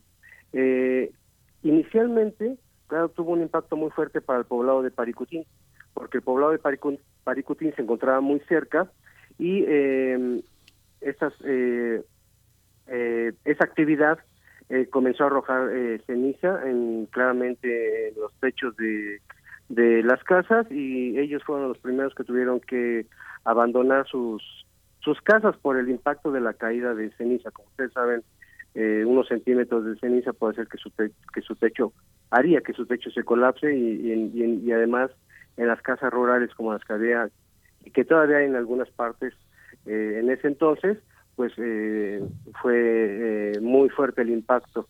el efecto después, un año, un poco más de un año después, fue para el poblado de San Juan Parangaricutiro, porque el volcán eh, se forma, como les comentaba, casi en, en, el estado actual en el que lo ven después de un año, y pero después comienza a crecer un pequeño volcán a un lado, que se le, le dio el nombre de Zapicho, que significa hijo en purépecha y por ahí eh, después comenzó a ser eh, emitida flujos de lava, como lo que ustedes vieron en, en España el año pasado, que tuvo un gran impacto internacional. Lo mismo ocurrió en a través de Zapichu, del hijo del, del Paricutín, y estas lavas fueron las que llegaron hasta el pueblo de San Juan Parangaricutiro, que sepultaron el poblado y que eh, pues dejaron los restos de la iglesia como ustedes la, la, conocen el día de hoy. Mm. Una, una disculpa porque con su apellido, doctor, hice la, hice la asociación, tuve un déjà eh, doctor José Luis Macías, con Demetrio Macías, que ese sí lo tenía todo. Eh, es un personaje de los de abajo. Dionisio Pulido es el personaje que crea revueltas y justamente en, esta, en esto que usted comenta, después de tantos años, dice revueltas, he visto los ojos de las gentes de San Juan Parangaricutiro, de Santiago, de Sacán, de Angagua, de San Pedro, y todos ellos tienen un terrible, siniestro, tristísimo color rojo. Parecen como ojos de gente perseguida o como de gente que veló durante noches interminables a un cadáver grande, espeso, material y lleno de extensión. Parece que sigue así el, el, rumbo con todo y que el progreso parece que también es otra forma de lava, doctor. Eh, sí, sí, eh, claramente fue un, gran impacto para la población. no Digamos que desde un punto de vista vulcanológico, el Paricutín fue algo fabuloso eh, es el Paricutín es el ejemplo mundial de cómo nace, crece y muere un volcán. En muchos eh, países en el mundo eh, se utiliza como ejemplo en sus libros de texto.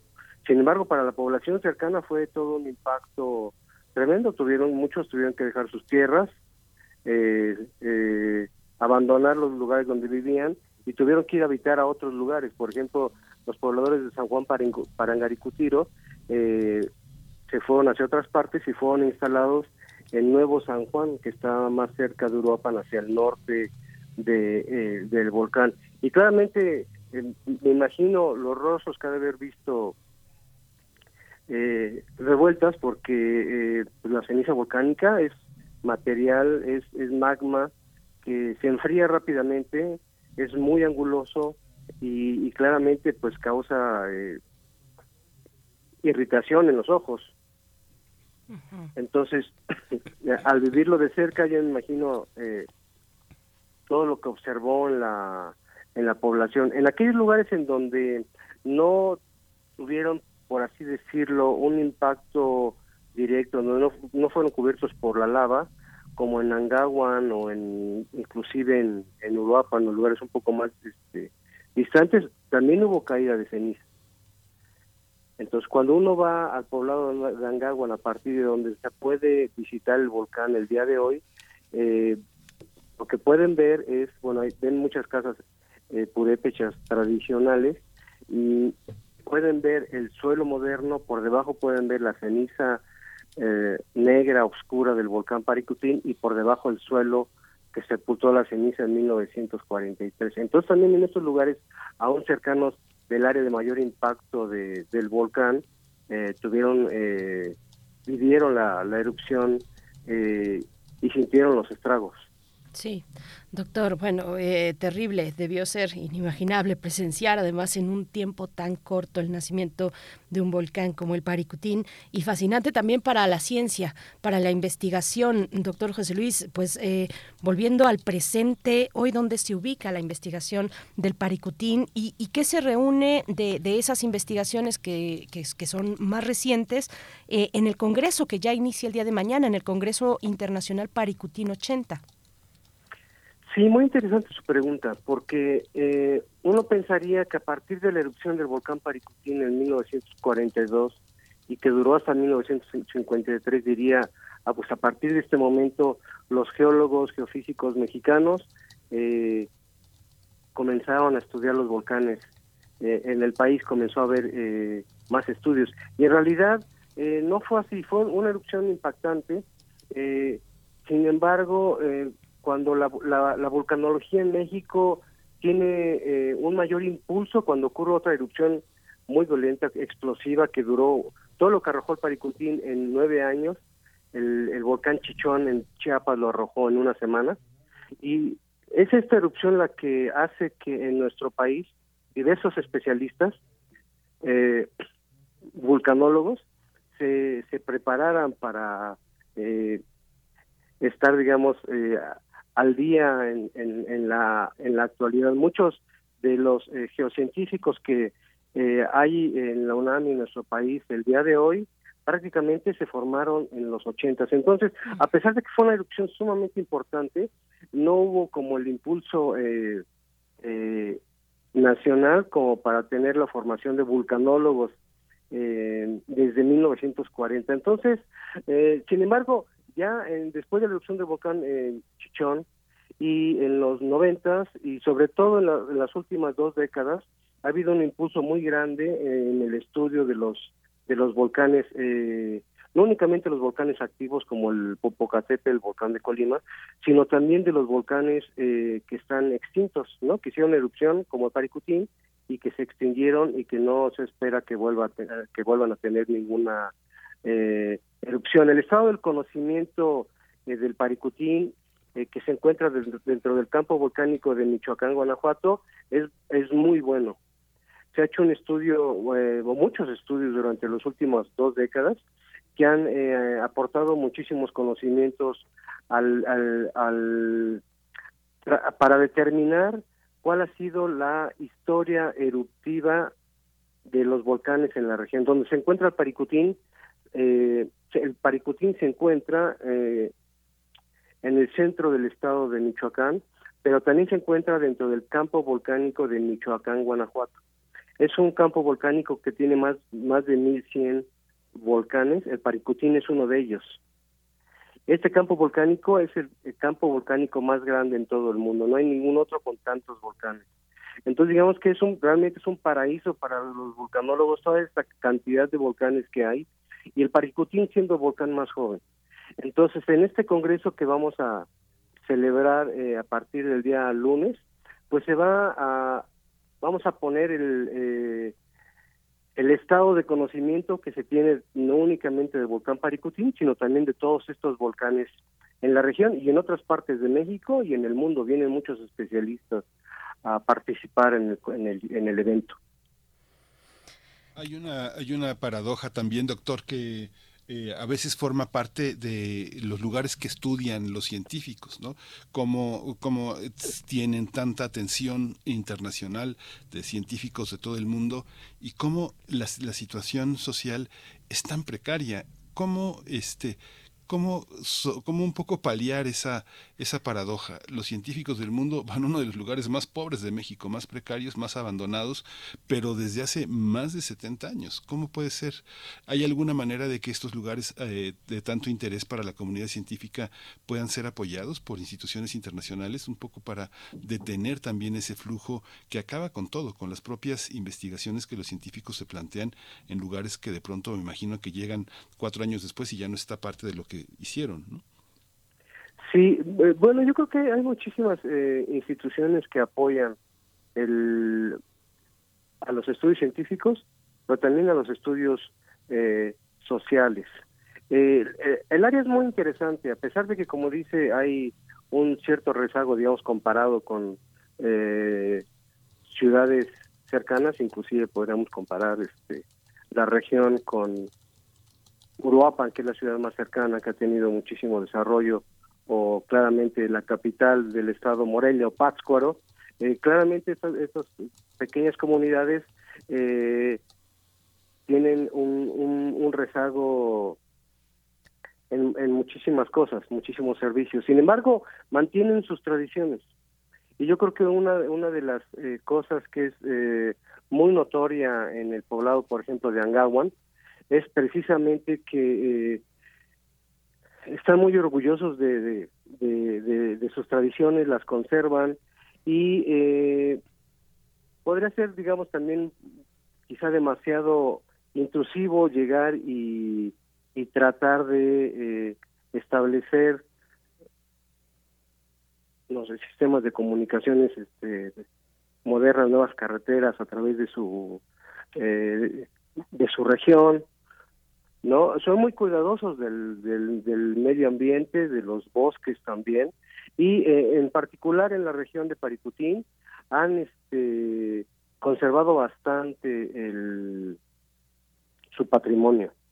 Pero efectivamente hay hay hay un contraste bastante impresionante no solamente en, en ese volcán también en otros en otras regiones del país. Sin embargo para los científicos pues claramente representa es una joya por supuesto. ¿no? El poder estar ahí, regresar ahí, presenciar y ver el volcán y ver todo lo que aconteció y hacer nuevos estudios es, realmente una, una gran oportunidad. Por supuesto. Doctor, eh, pues bueno, eh, cuéntenos, por favor, coméntenos antes de despedirnos acerca de las actividades. Naturalmente que hay actividades eh, para público especializado, aunque eh, vaya por, por los temas, por lo que puedo ver yo en el, en el programa, e incluso varios de ellos titulados en inglés. No sé si, si me estoy equivocando en que esa sea la parte, si serán cátedras o, o conversaciones, charlas en inglés también, pero hay una parte donde también podrá disfrutar el público no especializado como esta de los volcanes en el arte y la literatura, representaciones artísticas y el doctor Atl, que ya salió, por supuesto, a la, a la conversación esta mañana, que hay una edición facsimilar que salió en 2018, precisamente de cómo nace y crece un volcán, el Paricutín. Eh, cuéntenos, cuéntenos de las, de las actividades que, tendrá este Congreso Internacional para Icutín 80. Requiere una inscripción también, bueno, un registro. Eh, por favor, cuéntenos un poco de, de estas actividades. Sí, es muy importante, muy importante lo que nos comenta, porque eh, eh eso ha sido un esfuerzo claramente eh, científico desde el, desde el punto de vista de las geociencias. Participamos varias dependencias eh, geos de la UNAM, entre ellos el Centro de Geociencias, el Instituto de Geografía, el Instituto de Geología, el Instituto de Geofísica, la Escuela Nacional de Estudios Superiores eh, ES Morelia. Entonces, digamos, hay una congregación de los geos para organizar este congreso que sí es muy, es bastante especializado. Por ejemplo, tenemos pláticas como el doctor Klaus Ibe, investigador del Instituto de Geofísica, que es el, una actualización del conocimiento del campo volcánico Michoacán-Guanajuato. Eh, tenemos otra plática, por ejemplo, de la doctora Lucero Morelos, de que es especialista eh, y es, eh, pertenece al Museo de Geología de la Geología como Tierra y Fuego, Testimonios, Saberes del Nacimiento y Muerte del Volcán Paricutín. Tiene un archivo histórico impresionante. Otra, otra plática muy interesante es la del doctor Gregorio Pereira, arqueólogo, que va a eh, hablar del, impacto del vulcanismo en la región, pero también cómo las sociedades prehispánicas han aprovechado estas estas coladas de lava, estos flujos de lava que ustedes de los cuales hablaban y construyendo ciudades prácticamente encima de los lados, que eso es un legado impresionante en la región. Pero también en esta ocasión este, nos, unimos con, con Ana Elsa Pérez eh, de la dirección de directora de la dirección de literatura. Anel Pérez, eh, sí, claro. Con Anel Pérez, claro, para hacer actividades culturales también eh, paralelas a no únicamente a la, a la actividad científica, que eso fuera un, un este eh, un congreso más integrador, eh, multidisciplinario dentro de la UNAM y además también estamos colaborando con la Universidad Michoacana de San Nicolás de Hidalgo, con el Instituto Nacional de Antropología y otras eh, instituciones muy importantes. Qué bueno que nos preguntó. Hay, de hecho, este, algunas conferencias muy importantes e interesantes, como por ejemplo tenemos los volcanes en el arte y la literatura, la geoestética de los volcanes, hablarán del doctor Atul, los doctores Peter Krieger y Rebeca Barquera, y la doctora Yanel Pérez será la moderadora de este evento. Otra conferencia como, como los, los volcanes en el arte y la literatura, escribí al lado del volcán, que en donde participarán Gabriela Damián, Rubí Sanda Huerta y, moderará eh, Mónica Nepote, eh, entre otras de estas. Por ejemplo, también tenemos una reproducción como de 8 metros de diámetro por 4 de alto del volcán Paricutín al interior del campus eh, Morelia de la UNAM. Y cada que cumple el volcán años hacemos que el volcán, ese volcán haga erupción y van familias, van niños a ver este cómo cómo hubiera ocurrido la erupción del Paricutín si hubiéramos estado todos, todos en silencio en ese momento y es un este hemos tenido eh, público de, este, de diferentes eh, escuelas visitando este espectáculo del, del volcán Paricutín. Entonces, eh, es un, un congreso bastante interesante, creo que es el primero que hacemos de este tipo y sobre todo uniéndonos con las coordinaciones de divulgación y humanidades y la de investigación científica para hacer este esfuerzo tan importante de conmemorar el 80 aniversario del volcán Paricutín. Pues doctor, pues muchas gracias. Va a ser un va a ser una experiencia muy interesante para todos los que van por primera vez a ese espacio. Es algo verdaderamente maravilloso y bueno muy lleno de historia, lleno de, de cuestiones que recordar, mucho luto y mucha alegría al mismo tiempo. Doctor José Luis Macías Vázquez, director del Instituto de Geofísica de la UNAM, muchísimas gracias por su presencia, doctor, y pues hay que seguir este encuentro, ya nos contará cómo les fue, debe ser, va a ser, va a ser muy interesante, hay mucha cultura, muchas cosas muy interesantes. Muchas gracias, doctor. Sí, se los agradezco muchísimo. Además, hay una excursión el día 22 al volcán Paricutín, a donde todos los, los participantes del Congreso podrán ir a, a, ver la iglesia y caminar por las lavas y subir al cráter. Con muchísimo gusto les comentaremos eh, cómo transcurrió todo el evento. Muchas, gracias, por su por su tiempo. No, al contrario, muchas gracias, doctor José Luis Macías Vázquez. Y bueno, atención ahí a Radio, bueno, a la Universidad Michoacana de San Nicolás de Hidalgo, con quienes estamos enlazados en este momento. Nosotros vamos a ir con música, una complacencia de Gabriel del Corral, que nos pregunta, ¿pueden poner la canción del perro lanudo? Pues aquí está. Aquí está, nada menos.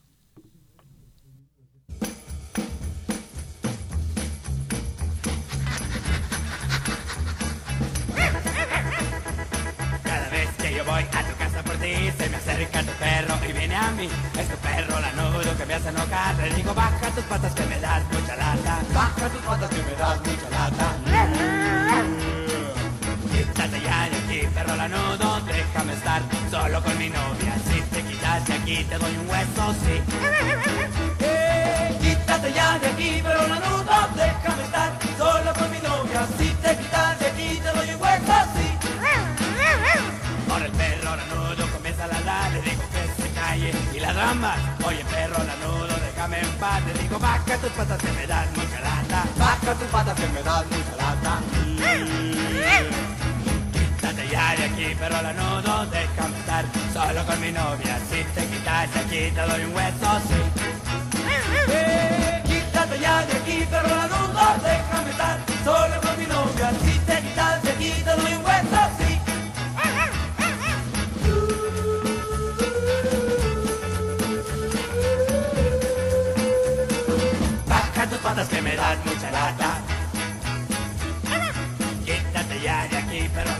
lanudo, déjame estar solo con mi novia. Si te quitas de aquí, te doy un hueso, sí. Eh, quítate ya de aquí, pero lanudo, déjame estar solo con mi novia. Si te quitas de aquí, te doy un hueso, sí. Quítate ya de aquí, pero lanudo, déjame estar solo con mi novia. Si te quitas de aquí, te doy un hueso, sí.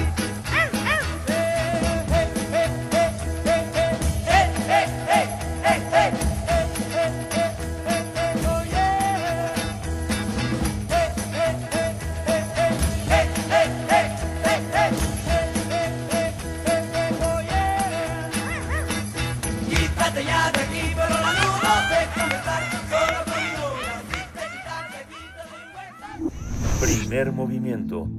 Hacemos comunidad con tus postales sonoras. Envíalas a primermovimientounam.gmail.com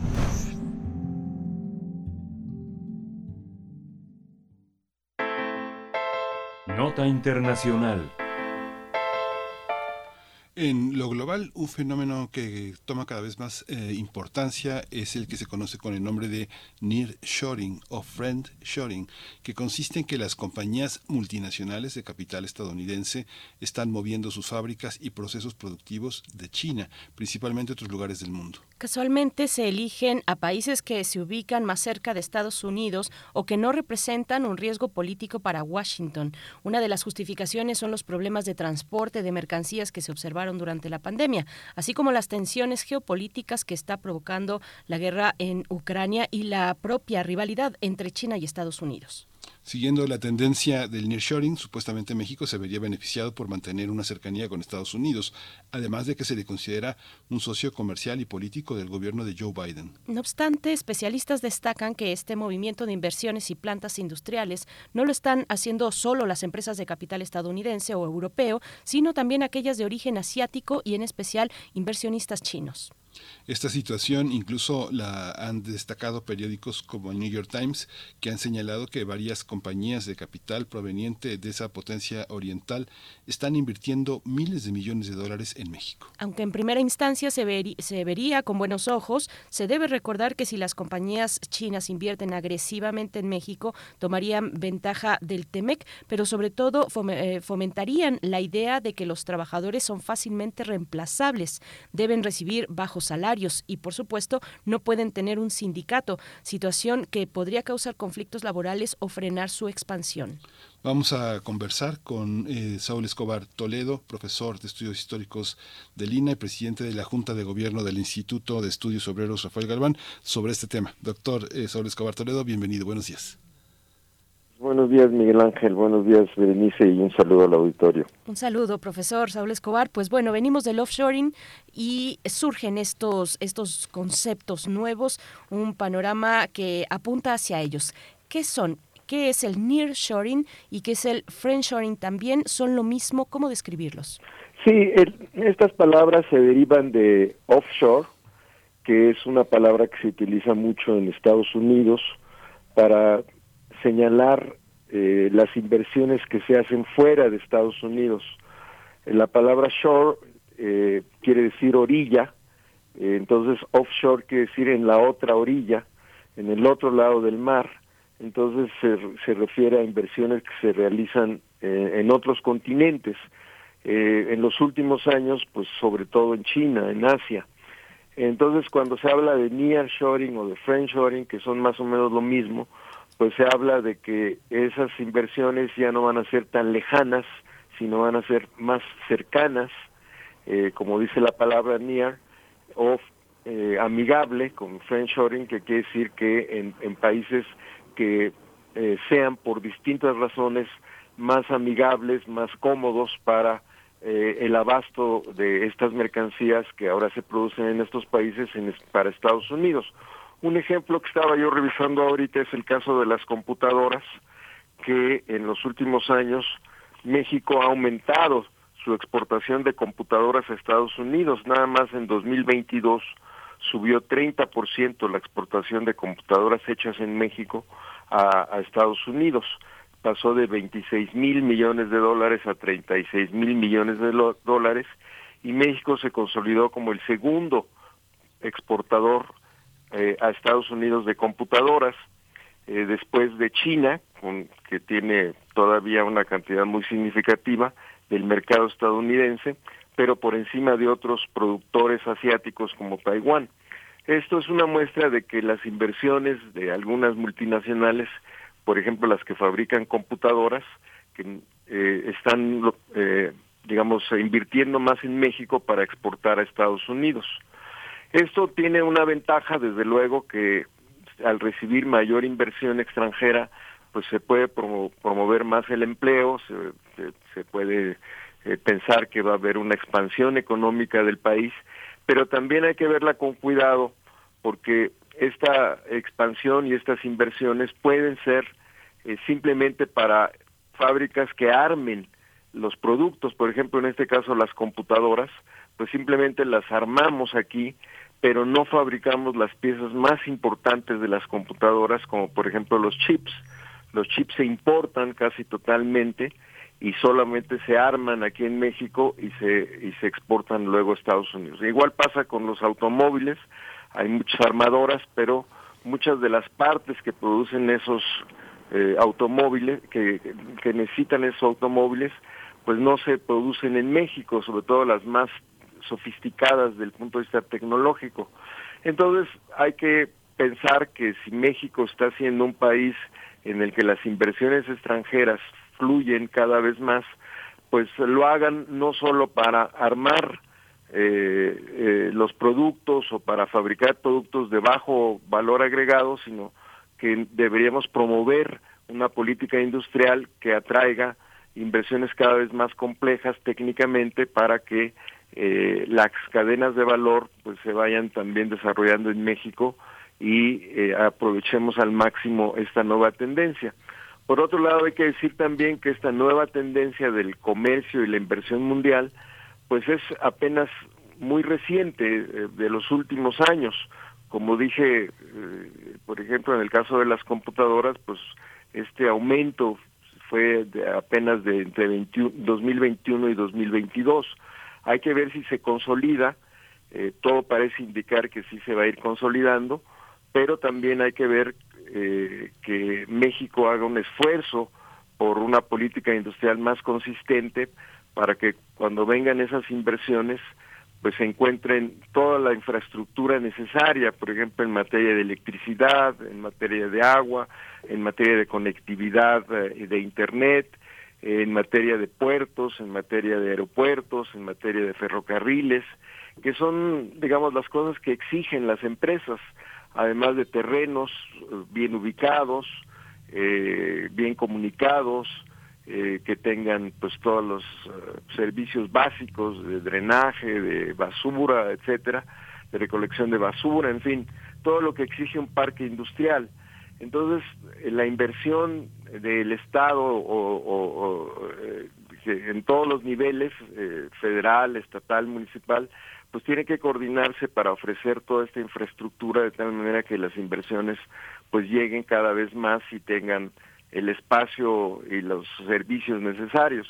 También hay que ver que eh, esta inversión eh, está sujeta a un cierto juego político o rivalidad política entre Estados Unidos y China y en algún momento Estados Unidos puede tratar de frenar algunas inversiones que le parezcan digamos delicadas como en el caso que ya comentamos alguna vez de unos eh, aparatos que se utilizaron que se utilizan para para para checar las mercancías que entran y salen del país y Estados Unidos le dijo a México le pidió a México que no importara esos aparatos hechos en China porque le parecían que eran peligrosos para su seguridad nacional. Entonces este es otro problema que así como la la tensión entre China y Estados Unidos y la rivalidad y los celos o los eh, desconfianza de Estados Unidos hacia el avance tecnológico de China nos puede beneficiar, también puede ser una limitante. Y finalmente, pues eh, eh, eh también eh, la mano de obra mexicana es muy importante. Ustedes hablaron de ella en el avance. Esta mano de obra es una mano de obra que puede ser calificada, pero también debe haber un esfuerzo estatal por calificar mejor la mano de obra para que esté en mejores condiciones de eh, eh, trabajar en estos nuevos eh, rubros de la inversión extranjera. y también creo que ahí también hay un esfuerzo que hay que hacer y tratar de que esta inversión, como ustedes mismos lo dijeron también, pues cumpla con las reglas de lo que se ha llamado el trabajo decente o el trabajo digno, es decir, que haya pues buenos salarios, buenas condiciones de trabajo, que se permita la sindicalización, que la, la contratación colectiva. Y en ese sentido, pues eh, las inversiones estadounidenses están más obligadas a cumplir estas normas laborales porque el gobierno de Estados Unidos está preocupado porque se cumplan estas normas laborales tal como quedó asentado en el tratado, en el TEMEC, mientras que las inversiones asiáticas no tendrían por qué eh, respetar esos acuerdos laborales eh, y tampoco ambientales. Entonces podrían ser las, las inversiones eh, asiáticas un poco más rapaces en el uso de la mano de obra y en el, digamos, en el, en el problema de, del medio ambiente, con los desechos industriales, por ejemplo, con la emisión de, ciertos tóxicos, etcétera. Entonces hay que cuidar también que no por eh, recibir inversión extranjera, pues eh, bajemos nuestras normas laborales eh, que estamos tratando apenas de reconstruir y tampoco descuidemos el medio ambiente. Entonces todos estos problemas están enfrente y por eso pues es un proceso todavía incipiente que parece que se va a ir consolidando, pero que tenemos que ver todas estas esferas, todos estos lados todos estos aspectos de la inversión para que realmente redunden en beneficio nacional y de todos los mexicanos o de muchos mexicanos que pueden eh, jugar un papel muy importante en estas nuevas tendencias mundiales.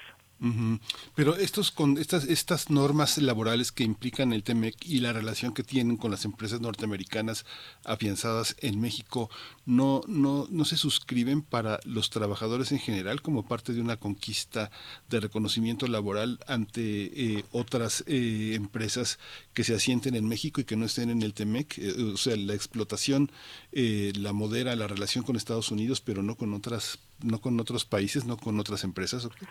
Sí, legalmente todas, cualquier inversión, cualquier empresa, están obligadas a respetar la ley, todas, sin excepción ninguna. Pero hay una diferencia porque eh, las estadounidenses estarían también protegidas supuestamente por el gobierno de Estados Unidos, que está preocupado porque sus empresas en México respeten los derechos laborales. Entonces hay una cierta presión del gobierno estadounidense para que se respete la ley laboral mexicana en México, mientras que las inversiones que vienen de Asia, sobre todo de China, no estarían obviamente protegidas por el gobierno de Estados Unidos y ahí podría haber una mayor eh, laxitud en el cumplimiento de la ley que espero que no se que no se lleve a cabo y que el gobierno mexicano sea tan estricto con una inversión de origen estadounidense como de origen asiático.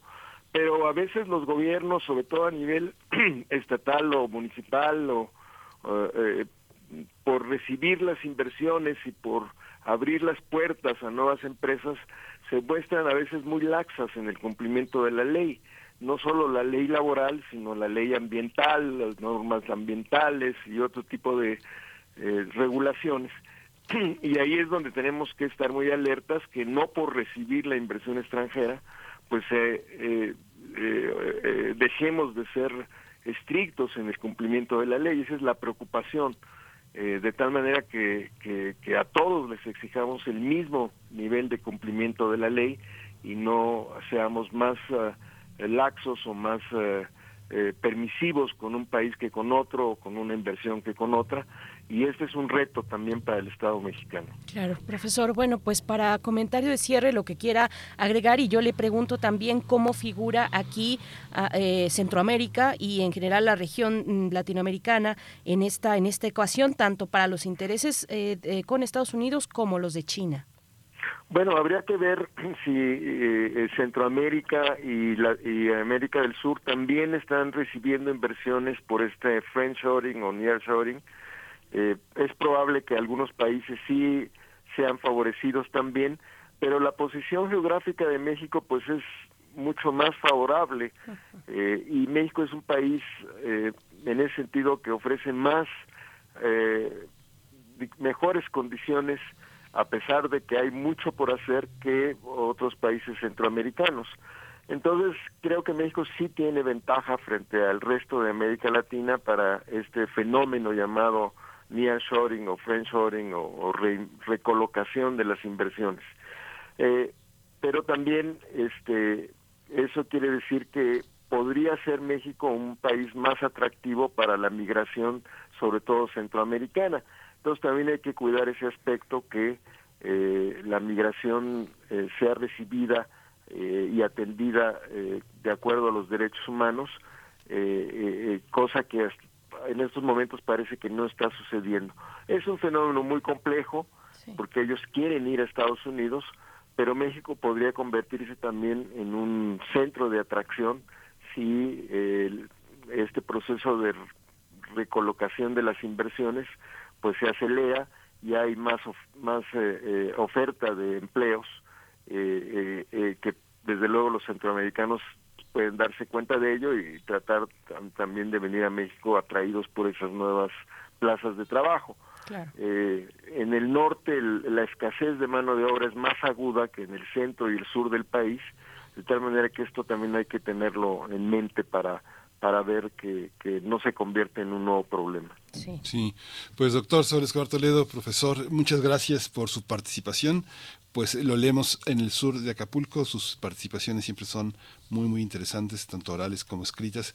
Le agradecemos mucho que se dé el tiempo esta mañana de estar con nosotros. Muchas gracias. Gracias a ustedes, buenos días, hasta luego. Hasta pronto, profesor Saúl Escobar Toledo. Bueno, pues en saulescobar.blogspot ahí pueden encontrarlo, o en el sur de Acapulco, que por cierto le dedica esta entrada a el ingeniero Cárdenas. Ya no le preguntamos, pero muy interesante ese guiño. Nosotros ya estamos escuchando de fondo la música para despedir esta hora. Radio Nicolaita, muy buen fin de semana. El lunes nos volvemos a encontrar. Esta es una complacencia para José Barco, y ya lo escucharon, se trata de Silvio Rodríguez con la masa. Vamos con ello y luego al corte. Si no creyera en la balanza, en la razón del equilibrio, si no creyera en el delirio, si no creyera en la esperanza, si no creyera en lo que agencio, si no creyera en mi camino, si no creyera en mi sonido si no creyera en mi silencio, qué cosa fuera, qué cosa fuera la masa sin cantera, un amasijo hecho de cuerdas y tendones, un revoltijo de carne con madera, un instrumento sin mejores resplandores que lucecitas montadas para escena Qué cosa fuera corazón, qué cosa fuera, qué cosa fuera la masa sin cantera, un testaferro del traidor de los aplausos, un servidor de pasado en copa nueva, un eternizador de dioses del ocaso, júbilo hervido con trapo y lentejuela, qué cosa fuera corazón, qué cosa fuera.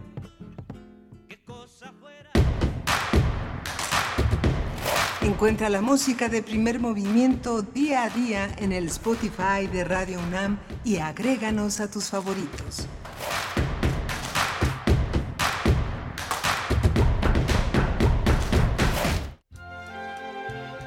Norman Mailer, Norman Mailer, Norman Mailer.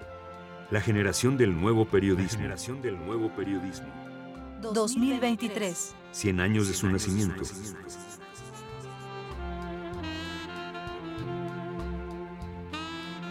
Para Mailer, el sexo era mucho mejor cuando era sucio, maldito, incluso esclavo, y no cuando era limpio y sin culpa.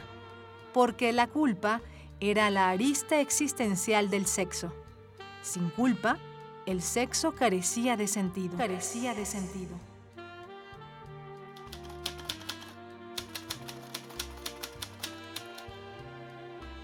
Norman Mailer, Norman Mailer. 96.1 FM. Radio UNAM. Experiencia sonora. Experiencia sonora.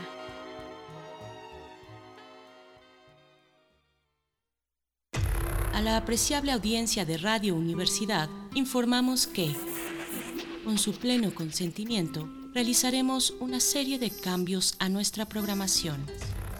La revista Resistencia Modulada cambiará algunas páginas de su programación Escuche con atención. Cultivo de Hercios, presentado por Jabones o Raspi Pablo, cambiará su horario. Ahora se transmitirá los lunes y los miércoles a las 21 horas. Y les invitamos a escuchar nuestra nueva sección, Divergentes, traído hasta ustedes por Baterías Violeta, la pila que sí dura. Divergentes sonará todos los jueves a las 21 horas. Tengan la bondad de ser felices. Resistencia modulada. Renovarse o retransmitir. Radio UNAM. Experiencia sonora. Cuando defiendo la democracia, defiendo el derecho que tienen tus hijos e hijas para tener un mejor futuro. Cuando defiendo la democracia, defiendo el derecho que tienen todas las personas con discapacidad de ser tomadas en cuenta. Defendemos a quienes antes no podían votar. Cuando defiendo la democracia, defiendo todo lo que hemos logrado las y los mexicanos junto con nuestro INE. Pero sobre todo, cuando defendemos la democracia, defendemos nuestro derecho al voto libre. Porque el voto libre no se toca. ¿Qué buscabas, Linda? ¿Te puedo refrescar? No, tiene mucha azúcar que causa obesidad y diabetes. Los alimentos saludables te damos vitaminas y minerales para fortalecer tu cuerpo. Estamos al 2 por 1 Yo y galletas sabor chocolate. Uy, está lleno de calorías. Que se convierten en grasa, que provoca obesidad y hasta cáncer. Yo me quedo con ustedes. Con tanto sello, hace daño. Checa el etiquetado y elige alimentos saludables. Secretaría de Gobernación. Gobierno de México. La ciencia que somos. La ciencia que somos. Iberoamérica al aire. Descubre la ciencia que está presente en tu día a día a través de cápsulas, reportajes, entrevistas y reportes en vivo. Viernes de 10 a 11 horas por el 96.1 FM. La ciencia que somos. Iberoamérica al aire. Una coproducción de Radio UNAM y las direcciones de divulgación de la ciencia y de las humanidades. you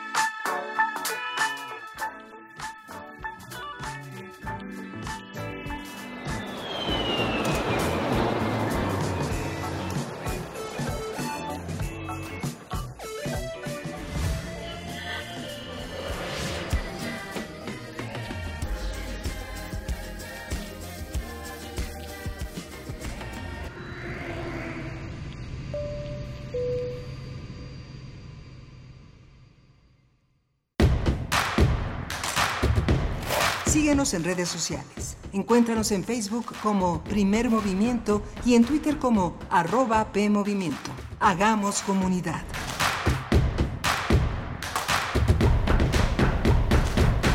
Hola, buenos días. Ya son las 9 de la mañana con 4 minutos de este viernes 17 de febrero. Estamos en Radio UNAM en Adolfo Prieto 133, haciendo comunidad con ustedes, eh, ofreciendo contenidos que estamos seguros que van a ser del interés de muchos. Está Rodrigo Aguilar en la producción ejecutiva y mi compañera Berenice Camacho en la conducción. Querida Berenice, buenos días. Miguel Ángel Quemain, bueno, pues ya se siente aquí en cabina el ambiente de viernes, hace un rato con, lo, con el perro lanudo, todos nos pusimos a bailar por aquí, a tararear. Muy buenos días, estamos también con Andrés Ramírez en la consola, en los controles técnicos de esta cabina de FM de Radio UNAM. Antonio Quijano, nuestro jefe de noticias, también nos acompaña esta mañana del otro lado del cristal. Tamara Quirós en redes sociales donde nos dicen, eh, nos dice por acá mm, eh, Rosario Durán, hoy sí fue de la prehistoria, la del perro lanudo. Nosotros traíamos, Rosario Durán, un cotorreo por acá con, con, con, la canción del perro lanudo. Bueno, hemos puesto piezas más más longevas, más antiguas. Así es que ni tan de la prehistoria o de qué, de qué prehistoria estamos hablando, Rosario Durán. Muchas gracias por tu comentario. Igualmente, la profesora Mayra Elizondo nos comenta sobre el tema del nearshoring y del friendshoring eh, dice, y a nivel de formación de recursos humanos, cómo deberíamos formar a los ingenieros industriales y de áreas de logística y cadena de suministro para que estén mejor preparados para fenómenos como el nearshoring.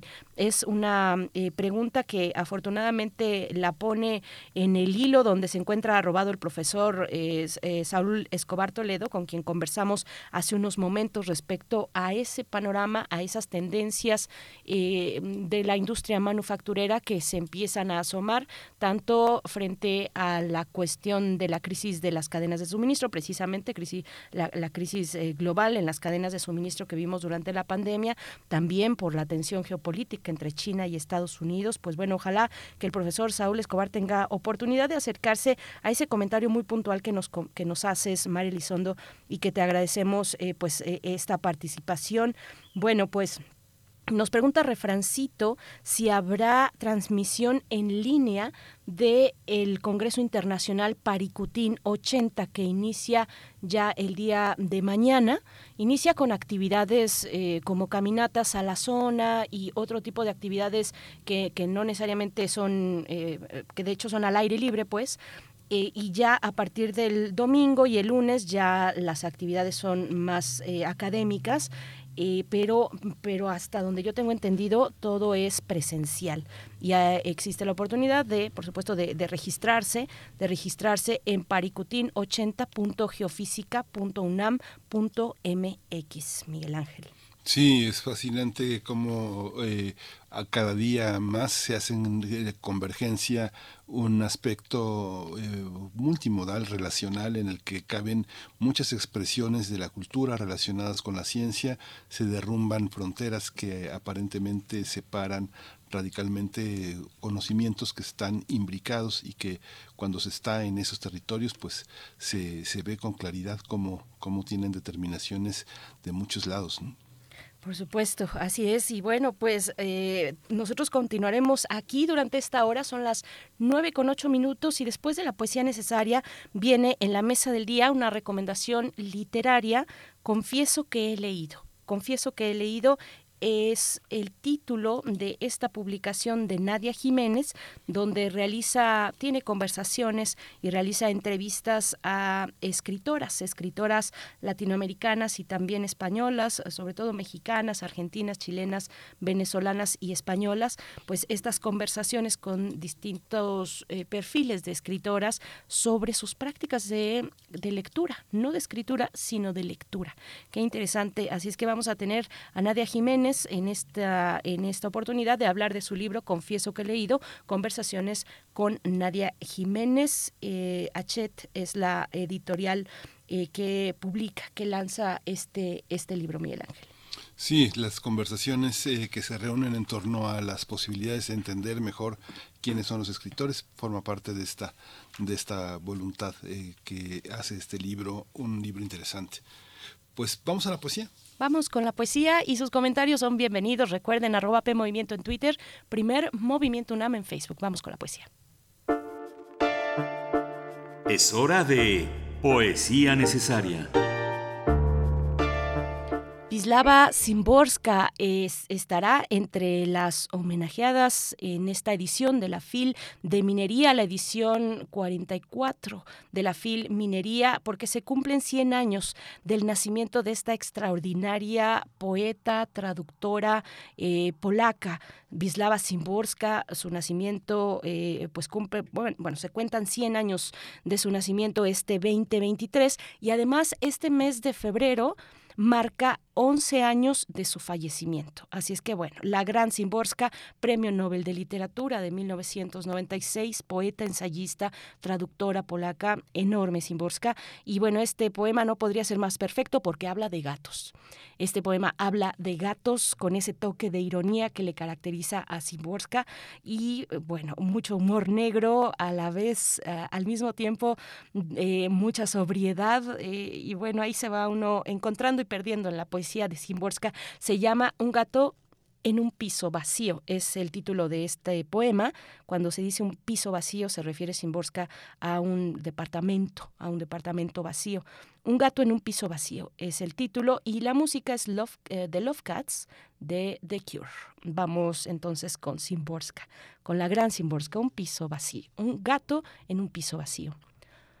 Morir, eso no se le hace a un gato porque ¿qué puede hacer un gato en un piso vacío? Trepar por las paredes, restregarse entre los muebles. Parece que nada ha cambiado y sin embargo ha cambiado. Que nada se ha movido, pero está descolocado. Y por la noche la lámpara ya no se enciende. Se oyen pasos en la escalera, pero no son esos. La mano que pone el pescado en el plato tampoco es aquella que lo ponía. Hay algo aquí que no empieza a la hora de siempre. Hay algo que no ocurre como debería. Aquí había alguien que estaba y estaba, y de repente se fue, e insistentemente no está. Se ha buscado en todos los armarios, se ha recorrido la estantería, se ha husmeado debajo de la alfombra y se ha mirado. Incluso se ha roto la prohibición y se han desparramado los papeles. ¿Qué más puede, qué más se puede hacer? Dormir y esperar. Ya verá cuando regrese, ya verá cuando aparezca. Se va a enterar de que eso no se le puede hacer a un gato.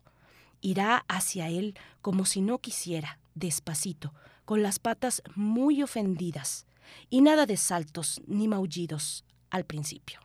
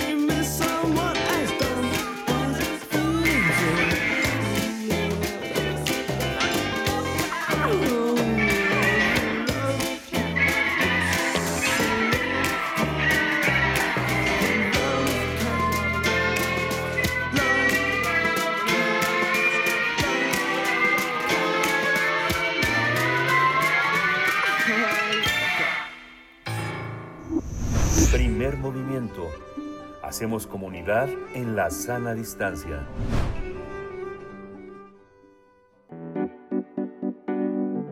La mesa del día. La pasión por la lectura y los libros ha llevado a Nadia Jiménez a promover el amor por las letras a través de círculos de lectura que se han fundado desde 2018, también el impulso a series de televisión sobre grandes autoras latinoamericanas y escritores mexicanos. Como parte de este gusto por la literatura, la también comunicadora entrevistó a 30 escritoras para indagar cuáles son sus libros predilectos o cómo llegaron al mundo de las letras por primera vez. Se trata del libro Confieso que he leído, Conversaciones con Nadia Jiménez, que a lo largo de 224 páginas muestra el diálogo sostenido con autoras como Ángeles Mastreta, Rosa Montero, Irene Vallejo, Elena Poniatowska, Mónica Lavín, Isabel Allende, Carmen Boyosa, Rosa Beltrán, Beatriz Rivas, Sara Sepchovich, Laura García, Victoria Dana, Tamara Trotner, Sophie Goldberg, Silvia Sherem. Siguen los nombres, Claudia Piñeiro, Elia Barceló, Gabriela Riveros, Karina Sainz Borgo, Laura Ferrero, Mariano Osorio Guzmán, eh, Maritza Buendía, Mónica Castellanos, Mónica Hernández Mociño, Mónica Salmón, Olga Merino, Rosa Luisa Guerra, eh, Sofía Segovia, Silvia Aguilar Zeneli. Vamos a conversar sobre este libro con Nadia Jiménez, autora, y es promotora de lectura, produce televisión, conduce grandes autoras latinoamericanas, soy lectora y grandes escritores mexicanos. Fundó un círculo de lectura satélite en 2018. Bienvenida, Nadia Jiménez. Buenos días. Buenos días. Encantada de estar con ustedes, Berenice Miguel Ángel, ¿qué tal? Gracias. Gracias, muy bien, gracias Nadia Jiménez, bienvenida. Eh, encantados también de tenerte por acá, porque qué bonito es leer, eh, y todavía más, qué bonito es conversar. Yo creo que para muchos, entre los grandes placeres de la vida, se encuentra el leer y también el, el conversar, porque una, una buena conversación te, te, hace el día, porque encuentras complicidad, afinidad, eh, y todavía más valioso en estos tiempos, pues de tanta lejanía de, de, los unos con los otros. Y tú tuviste la fortuna de conversar con estas escritoras. Eh, pues como periodista de la cultura, uno se deleita en esos placeres. cuéntanos, ¿cómo fue para ti este acercamiento? Gracias, Berenice. Pues mira, eh, como bien lo dices, la verdad es que de los grandes placeres eh, en la vida están desde luego la lectura y la conversación. Y para mí los círculos de lectura unen estas dos, estos dos grandes placeres de una manera maravillosa. Eh, Sabes, conversar alrededor de un libro y llevar una conversación a, eh, a través de la, de la historia que nos cuentan estas grandes escritoras, pues es un deleite.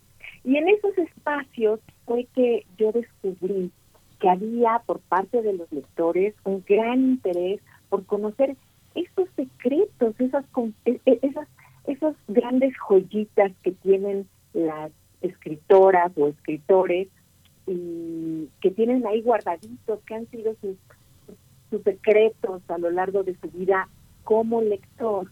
Eh, y entonces, bueno, pues eh, me di a la tarea de entrevistar a estas mujeres a quienes tenía yo, además de, de tener el contacto fresco, porque tenía yo la lectura fresca de todas ellas en estos círculos de lectura, pues fue maravilloso el que ellas accedieran en esos tiempos tan difíciles, como bien dices, de encierro, a conversar conmigo, y este libro lo que termina resultando es una invitación al lector a sentarse a tomar un cafecito y escuchar estas conversaciones en donde nos van eh, revelando estos, estos lo que llamo, nos van confesando estos joyitas que han tenido guardadas en el corazón y que de alguna manera trastocaron y transformaron su forma de vida. ¿Cuáles son la, de las escritoras mexicanas las lecturas que eh, más significativas para ellas? Como, no sé, pienso en Ángeles Mastreta, en Carmen Boyosa. Carmen es una verdadera devoradora de libros. Eh, Ángeles Mastreta, ¿cómo son? ¿Cómo son? Cuéntanos un poco particularidades de lo que encontraste en cada una. Mira, eh, particularmente de Ángeles Mastreta, que también ustedes bien saben, es una gran conversadora. Eh, lo que me llamó muchísimo la atención fue que ella se refiriera a Sor Juana, a la lírica de Sor Juana. ¿no? Ella confiesa que en su mesa de noche tiene la lírica de Sor Juana como, como parte de su vida. Eh, en el caso de Carmen Bullosa, como bien mencionas, su lectura fue un poquito más tardía. Eh, eh, Ángeles comentaba que sus, sus primeras lecturas, y esto fue en, no sé, 12, 13 años en la secundaria, y Carmen no, Carmen resultó ya más lectora eh, en la época universitaria, ¿no? En donde ya la, la lectura pues tenía un poco que ver con los movimientos que se estaban dando en aquella época. Desde luego, muchas de ellas hacen referencia a los grandes escritores como pues, Gabriel García Márquez, ¿no? No puede faltar en la en la en el gusto de todas ellas. Pero hay cosas que de pronto sorprenden. Hay hay lectoras, por ejemplo, eh, escritoras, Claudia Piñeiro, la argentina, que, cuya especialidad es la novela negra, ella nos habla de un, de un libro eh, infantil, ¿no? De, esos primeros libros que la marcaron, fueron, fueron libros infantiles. Entonces, este, pues hay una gran variedad. Eh, cualquiera pensaría que todas se refieren a la a las grandes obras literarias, a, lo que llamamos la literatura universal, pero no es así en todos los casos. Eh, hay literatura muy sencilla, muy accesible, que, que, cambiaron su forma de ver la vida. Me pregunto, creo que era, creo que era eh, el caso de Claudia Piñeiro, pero bueno, en todo caso, no todas las escritoras eh, con las que conversaste iniciaron sus prácticas lectoras eh, desde casa, por ejemplo, ¿no? Ya lo mencionabas, algunas llegaron a la universidad y antes no tuvieron una relación con la lectura pues tan cercana, no hubo un fomento desde sus casas, desde sus familias, no tenían estas conversaciones, otras sí. Cuéntanos un poco porque esa es otra parte de, la de las entrevistas. Tienen más o menos eh, los mismos objetivos, más o menos las preguntas eh, similares planteadas porque quieres llegar pues a esa intimidad de, de, de, las de la como lectoras, ¿no? Eh, nosotros las conocemos como escritoras, pero el leer es algo es algo muy íntimo. cuéntanos cómo cómo cómo fue este paso, este esta cercanía o esta primera este estos primeros acercamientos con con la lectura de estas 30 escritoras, de algunas las que quieras destacar. Gracias, Bere. Pues sí, eh, fíjate que uno de los de, mis inquietudes eh, originalmente eran precisamente poder identificar esos puntos eh, que detonan a un a un futuro lector, ¿no? esos momentos. Y cualquiera podría pensar que, bueno, siendo un niño, cuando la mamá o el papá eh, leen en las noches este, y le regalan al, al hijo estos espacios, podrían ser unos unos un detonante pues para formar a un buen lector. Sin embargo, no es una regla. Eh, estas lectoras, bueno, algunas de ellas sí tuvieron esos espacios. Irene Vallejo lo ha hablado muchas veces y aquí nos lo cuenta. Sin embargo, otras no fue así, fue en la soledad. Otras ni siquiera tuvieron una casa con, con padres lectores, ni siquiera con una biblioteca en casa. Entonces, hay algo muy personal en cada quien este, en la manera en la que se van acercando a los libros. No hay no hay una regla. Lo que sí es una eh, pues una constante y una lo que abre una mayor posibilidad de hacerlo es que en casa se tengan libros no el, el saber que ahí hay una posibilidad de escape a la soledad a la tristeza eh, eh, a buscar una un momento de entretenimiento, pues los libros están ahí para ayudarnos y para salvarnos. Y eso, bueno, pues puede cambiar la vida de las personas. ¿Cómo, cómo, ¿Qué unifica, qué unifica eh, una vez realizadas las entrevistas? ¿Qué posibilidades de lectura tiene el conjunto? Está Hispanoamérica, está el mundo anglosajón. ¿Cómo, cómo entender eh, toda, una, toda una época a través de las lecturas que hacen escritoras como ellas? Bueno, eh, la verdad es que hay una gran variedad. Eh, algunas de ellas nos comentan que una de sus sorpresas era que de pequeñas ellas pensaban que para ser escritor, porque tenía que ser hombre, que tenía que ser anglosajón y en algunos casos de estar muerto, ¿no? Este, pues porque era la literatura que se tenía al alcance. Eh, hoy las cosas han cambiado de manera de manera impresionante. Tenemos eh, con un clic tenemos acceso a un libro en un par de horas o incluso con descarga automática. Entonces, este, pues eso abre muchísimo las posibilidades. Los mercados globalizados ayudan a, a, tener acceso a lo que queramos. En el caso de Confieso que he leído, bueno, pues es un es un libro publicado por Hachette que, que además de que han hecho una una, una impresión y una publicación primorosa, porque a mí no, es que sea mi libro, pero me parece que es una edición muy, muy bonita. Está muy accesible. Es un libro que nos permite leerlo de principio a fin o nos permite irlo dosificando, ir eh, leyendo eh, a escritora por escritora, nos permite brincarnos de una a otra en momentos de que, bueno, pues si, mi interés está sobre Isabel Allende, pues leeré a Isabel Allende. Pero además nos regala una eh, un catálogo de todas esas lecturas que ellas mencionan al final del libro. Y entonces, bueno, pues el libro termina siendo una especie de referencia en donde podemos eh, ir conociendo a escritoras que no conocemos hasta este momento, conocer su obra, adentrarnos a, ella a través de lo que ellas nos expresan y también a todos los libros que ellas nos platican, fueron esos libros mágicos que cambiaron su forma de ver la vida. Eh, Nadia Jiménez, ay, bueno, pues eh, me brotan varias, varias preguntas, varias cuestiones. Eh, hay mucho que conversar cuando nos acercamos a la dimensión de, de, ser lectores, pero además hacerlo, acercarnos a esa dimensión de tan íntima en, en, en las palabras y en la vivencia de estas escritoras. Son 30 escritoras ¿Cómo decidiste entrevistarles a ellas y no a otras? ¿Cómo fue ese proceso? Pues difícil, me imagino, de, de, tener que seleccionar bajo qué criterios. A ver, cuéntanos, Nadia. La verdad fue un proceso, eh, te podría yo decir que fue difícil y fácil a la vez. Difícil en términos de seleccionar a las escritoras, eh, porque bueno, pues desde luego, eh, pues piensa uno en, en, en mujeres escritoras y le vienen a la mente miles.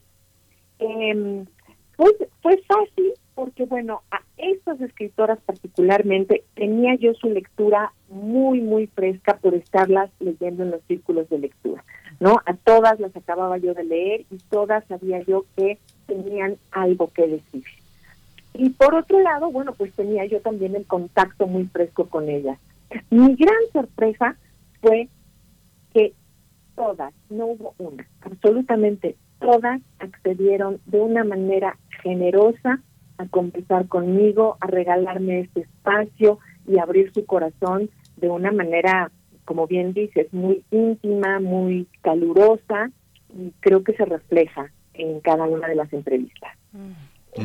Sí.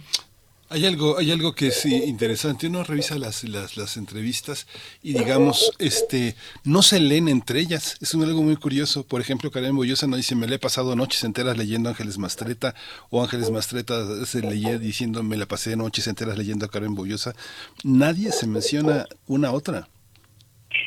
Sí, fíjate que es, es algo que también yo ya había, había observado. Sin embargo, aun cuando no están en las, en, eh, eh, en las letras eh, del libro, eh, claro, se conocen entre ellas y conocen su obra y algunas son fanáticas de otras.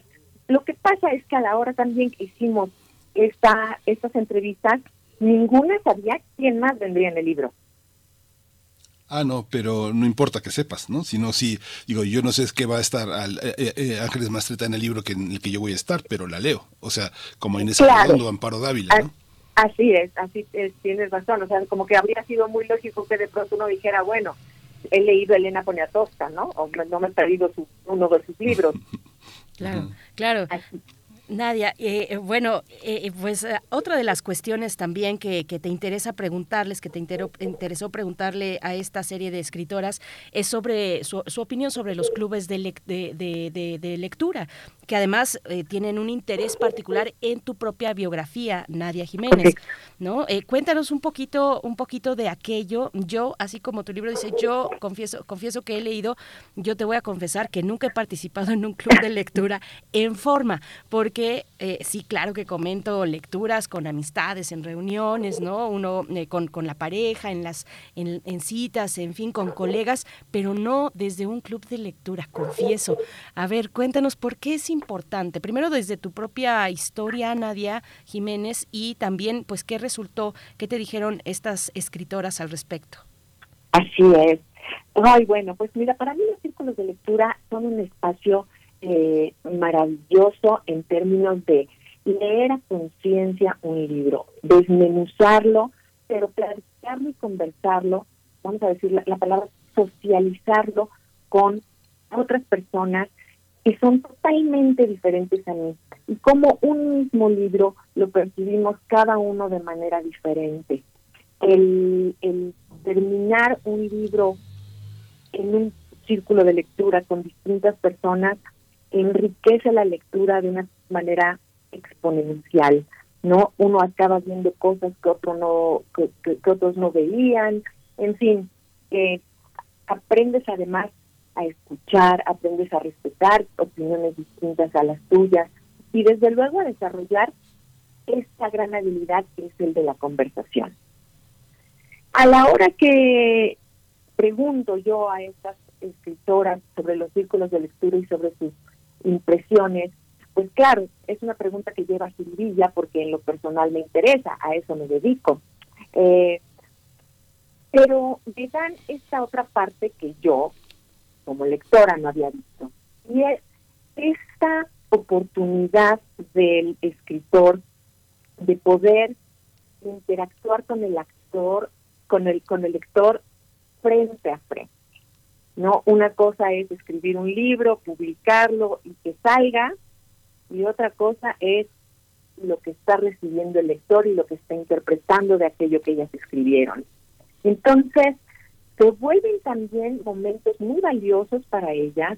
Eh, Ángeles Mastreta comenta en, esa, en esa sección que pues de pronto ella se sentía, se siente en estos grupos en desventaja, porque de alguna manera esas 50 o 60 lectoras, y hablo en femenino porque la mayoría de los participantes en círculos de lectura son mujeres, esto no quiere decir que los hombres no participen, pero sí en una menor proporción.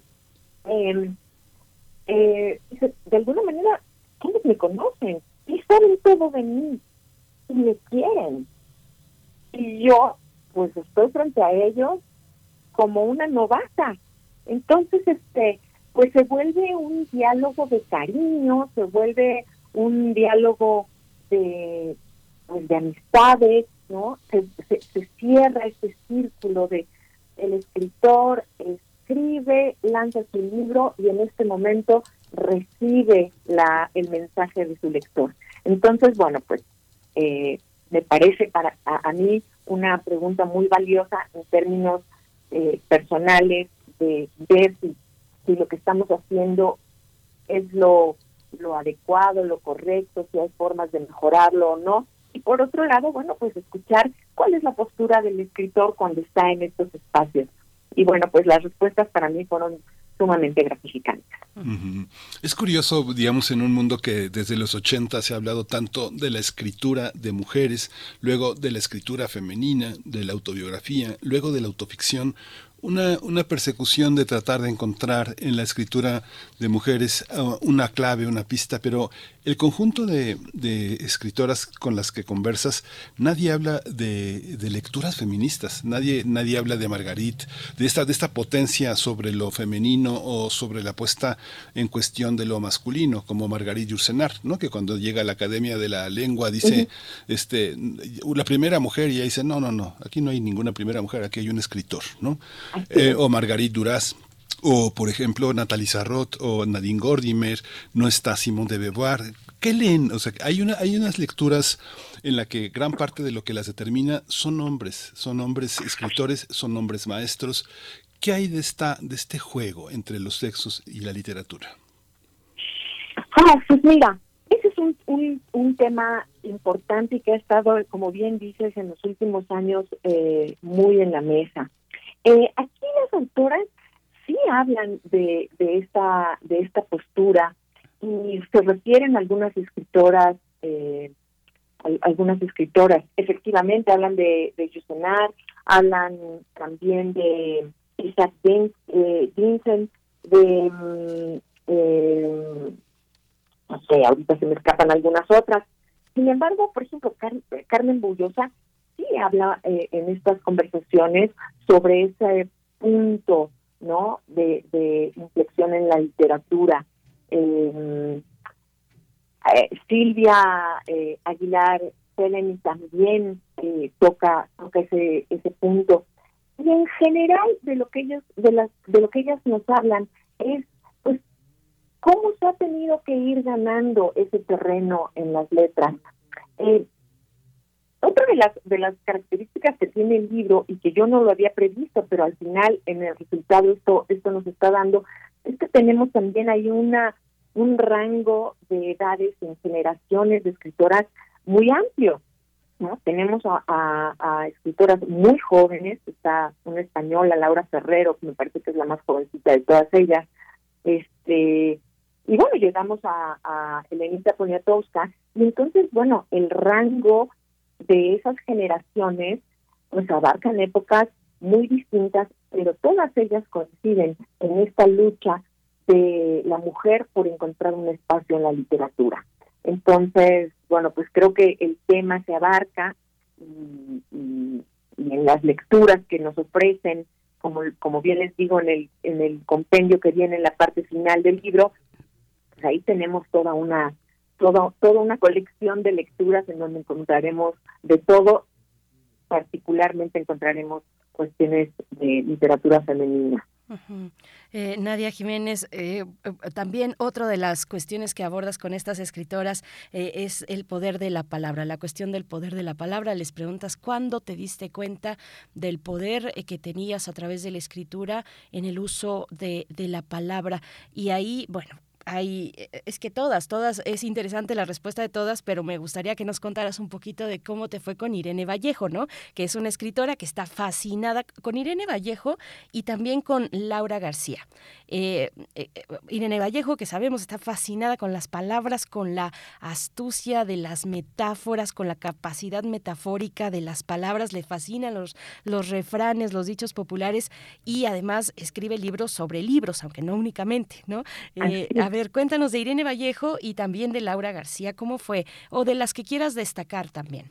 Gracias, Berenice. Pues mira, sí, tienes toda la razón. La verdad es que conversar con Irene Vallejo, bueno, como y como bien pueden ver en el libro, pues se llevó algunas más hojitas que, algunas otras, porque justamente si algo tiene Irene Vallejo es un control absoluto por la palabra. Yo creo que la, la persona que ahora tiene mayor precisión para encontrar la palabra perfecta y poder eh, describir sus ideas eh, de una manera muy, muy clara. Eh, es un gozo, la verdad, conversar con Irene Vallejo. En el caso de, de Laura García, bueno, pues sabemos que ella es amante de las palabras. si, una, si, una palabra define a Laura García, es palabra. Entonces, este, pues es, una, es, es, un gozo, es platicar con ellas, es más que platicar, es escucharlas, hablar de cómo gozan esta búsqueda de la palabra perfecta, cómo, eh, cómo, cómo, la rodean, cómo le encuentran el, el, el color, el matiz, la verdad es un arte encontrar la palabra perfecta y bueno pues ellas son las maestras para para hacerlo para lograrlo y para mí bueno fue un gozo escucharlas Claro, perdón. Y, en el caso de Irene Vallejo fue desde muy jovencita, desde muy, pues, chamaquita, ¿no? Podríamos decir, desde, desde muy niña. Ese encuentro con la potencia de las palabras, ¿no? Así es, así es. Y bueno, también nos habla de la potencia de las palabras, volvemos con, con, Claudia Pinero, la argentina, también de repente nos habla de, un, del tema de la palabra y nos habla del tema de, de la no palabra, del silencio. Eh, en el caso de Sophie Goldberg, eh, nos habla del respeto que se le tiene a la palabra, de cómo ella de pronto tarda mucho en leer un libro porque le pone mucha atención a las palabras, en su significado, en su intención, este, en, el matiz de cada una de ellas. Entonces, bueno, creo que también si, si en este libro hay un homenaje que no es nada más a estas escritoras y a los libros, es también a la palabra. Claro. ¿Cómo, ¿Cómo sientes esta experiencia compartida con ellas? ¿Ellas leen solas? ¿Leen con alguien? ¿Con quién discuten sus lecturas? ¿Para qué les sirve, para qué les sirve leer? Es, es, algo que también se siente en el libro, que hay una utilidad en la lectura y en otros casos un goce. ¿Qué diferencia hay entre leer para saber y leer para gozar? Ay, bueno, esa es una pregunta este complicada porque, pues bueno, a nosotros de alguna manera culturalmente se nos dice que tenemos que leer para aprender, ¿no? Digamos que hasta nos dicen, a ver, deja de perder el tiempo, ponte a leer. Em, leer igual a aprovechar, ¿no? A aprender. Y yo creo que es un enfoque equivocado. Yo creo que nos deberían, eh, desde pequeños, dar los libros como parte del goce y del entretenimiento. El aprendizaje viene por añadidura, el aprendizaje viene de la mano y no hay que poner atención ahí. Eh, algunas de ellas, eh, hablan de, de, que encontraron en la lectura su refugio, la misma Irene Vallejo. Em, encontraron refugio y salvación a épocas de su vida en donde había un vacío por la edad en la adolescencia, por en algunos casos por la pérdida de, de su padre o madre, y encontraron ahí un espacio en donde identificarse. Y fueron momentos de salvación, pero esos momentos de salvación y esos momentos de lectura terminaron cambiando su vida. Entonces, este, no nada más en términos de si me vuelvo escritora o no, sino en términos de un bagaje eh, cultural, eh, literario, de conocimiento, de aprendizaje, que pues, como te digo, viene por añadidura. Entonces creo que, que si un mensaje pudiéramos dar a, al público es que habría que leer por placer. Lo demás viene de la mano. Claro, ay, tenía yo acá eh, cerrado mi micro, pero, pero escuchándote con mucha atención, Nadia Jiménez, yo creo que, yo creo, mi humilde eh, eh, precisión sobre la cuestión, bueno, no precisión, mi opinión simplemente eh, sobre si qué, qué, pasa con la lectura y las personas, en qué te transforma. Yo creo que no te hace mejor persona, tal vez, tal vez en algunos casos menos aburrida, ¿no? Pero, pero hasta ahí, este, bueno, hay, hay un tesoro y es un placer, como dices. Coincido totalmente contigo, Nadia Jiménez, pero no tiene por qué hacernos mejores personas. Eso, eso se da en, en pues en un conjunto mucho más complejo, ¿no? Y más comunitario incluso. Eh, a, mí me gustaría regresar un poquito, hace un momento decías, eh, hablando de los clubes de, lectura, eh, que cada uno de los asistentes termina leyendo un libro distinto. Y ahí me quedé pensando, recordaba a Mircha Cartaresco ahora en la FIL Guadalajara, que hablaba precisamente de, de, eso, de cómo el lector de alguna manera escribe una parte una dimensión del libro, ¿no? Eh, cuando, por ejemplo, eh, cuando leemos Vendrá la muerte y tendrá tus ojos, pues cada quien piensa en unos ojos en específico, en un color de ojos, en, una, en atributos distintos, incluso en una persona en especial, y, y, tal vez no tenga nada que ver con lo que pensó Pavese, ¿no? O sea, eh, háblanos un poquito de esto también, de la capacidad eh, eh, escritural de las y los lectores eh, que has descubierto en los, en los clubes de lectura? Mira, Berenice, me, me llama ahorita la atención el, el, comentario y la pregunta porque hay un libro que, que en los círculos de lectura fue clarísimo cómo cada quien lee lo que lo que lo que lo que carga dentro, ¿no?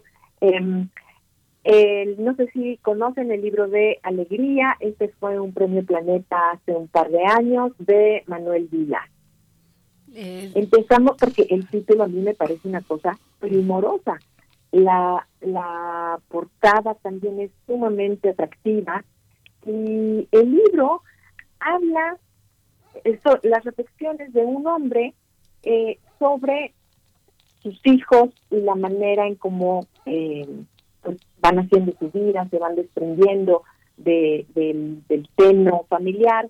Y, este hombre, bueno, pues además de atravesar pues, problemas de alcoholismo, bla, bla, bla, se supone que este es un escritor que anda en una en un tour promoviendo su libro, eh, a cada lugar que él va llegando va haciendo estas, estas reflexiones. A mí me pareció un libro maravilloso, precioso, lo he leído tres veces este, encuentro en cada frase significados eh, de lo más enternecedores, conmovedores. Y en el círculo de lectura lo leímos por 11 personas. Hubo quien no continuó con la lectura, hubo quien lo terminó y dijo que era la cosa más deprimente que había, que había leído. Este, o sea, tristísimamente mal calificado. Y yo lo dije, no, lo tengo que volver a leer y me sigue pareciendo una cosa maravillosa. ¿Qué hace la diferencia? Bueno, pues lo que vamos cargando cada uno, ¿no? Nuestra experiencia de vida, nuestro momento en el, eh, en el que llega la literatura a nuestras manos. Entonces, no es que el libro sea bueno o sea malo, o no es que un lector sea mejor que otro, es lo que percibe cada uno de ellos y aquí el, lo importante con los con los autores, como decíamos hace ratito, es que pues el escritor hace su tarea, publica, pero no es hasta que llega al lector en donde vendrá un, vamos a ponerlo entre comillas, un juicio, ¿no? De valor este de cada uno. Entonces, pues son estos grupos los que nos ayudan a enriquecer y a ver lo que otros no no lo que otros están viendo y uno no alcanza a percibir y este y pues vuelve esta lectura mucho más eh, rica y mucho más potente. Esta también esta idea de las eh, de las cuáles son cuáles son cuáles consideras que son las lecturas eje de las personas que has entrevistado de las escritoras que has entrevistado qué es lo que mayormente leen de, de manera formativa para la literatura qué es lo que entendemos como un clásico que se tendría que, que seguir como pista de estos gustos literarios pues ah, Mira, me resultaría difícil eh, condensártelo. Lo que, en lo que todas coinciden es que leen ficción. La, la mayoría de ellas refieren eh, a refieren a libros a libros de ficción. Cuando nos hablan un poco más de ensayo es porque son lecturas que van más sobre un interés de investigación para ella. Em, desde luego, todas hablan de Gabriel García Márquez, em, todas hablan de, por ejemplo, una lectura muy, muy común entre ellas, no todas, está Mujercitas, ¿no? Eh, que fueron estas lecturas un poco de infancia, pero ya mayores, pues el, la literatura de, del boom eh, es una constante en la mayoría de ellas. Pues Nadia Jiménez, muchas gracias. Eh, pues ahí está la invitación para quien se sienta interesado, interesada, se acerque a esta publicación de Hachette. Eh, confieso que he leído conversaciones con Nadia Jiménez, pues muchas gracias por esta charla y bueno, pues enhorabuena por este libro tuyo. Al contrario, muchísimas gracias Berenice, Miguel Ángel por el espacio. Yo espero que la gente se acerque al libro y que este sea, como menciono en las primeras páginas, una como puerta a muchas otras puertas este, que les generen placer y momentos y momentos agradables y de felicidad. Muchas gracias. Hasta pronto. Gracias, Nadia Jiménez. Nosotros vamos con música. Son las 9 con 50 minutos de la mañana. Seguimos con las complacencias musicales. Kukulkan nos pide esta canción de eh, que se llama Caracol y eh, la versión que vamos a escuchar está a cargo de Cecilia Tucen. Una partícula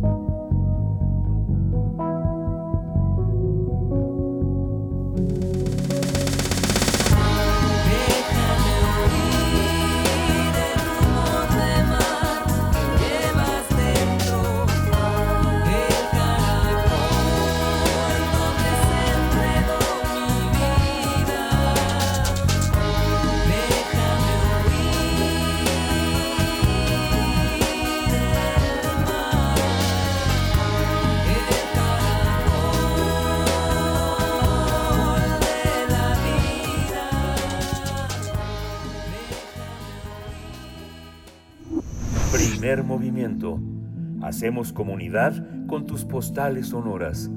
Envíalas a primermovimientounam.gmail.com 9 con 54 minutos, pues bueno, de entre la danza, la danza, el baile y la música son vehículos también para el reconocimiento, aunque en algún punto algunos de sus estilos también se eh, también orientaban a la, discriminación. Lamentablemente es el caso del breaking dance. Vamos a escuchar esta producción eh, Alejandro y el breaking dance de la discriminación al reconocimiento es una propuesta de UNAM Global. Vamos con ello pues me da mucha felicidad poder estar aquí y poder seguir representando a la UNAM para que en un futuro más generaciones se incluyan y que el breaking dentro de la UNAM pues pueda seguir creciendo y se puedan hacer muchísimas cosas eh, con este deporte.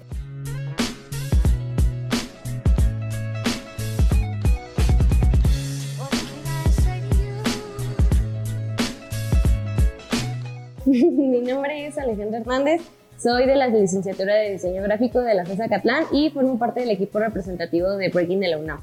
Los pasados Juegos Universitarios que fueron en el mes de noviembre, eh, tuve el, honor de ganar el primer lugar en categoría femenil, uno contra uno, y en categoría mixta, dos contra dos. Justo el año pasado también eh, obtuve el tercer lugar en los Juegos CONADE, que es a nivel nacional. Igual hay dos categorías, que es femenil y varonil, uno contra uno, ambas. Yo empecé a bailar breaking precisamente porque como mujer se me ponían muchos límites. Para mí era una cuestión de fortaleza. Bueno, el breaking a mí me ha demostrado que yo misma puedo sobrepasar mis límites y, y, que no, no, podría, no podría lograr nada si no es con constancia, disciplina y sobre todo amor a lo que hago.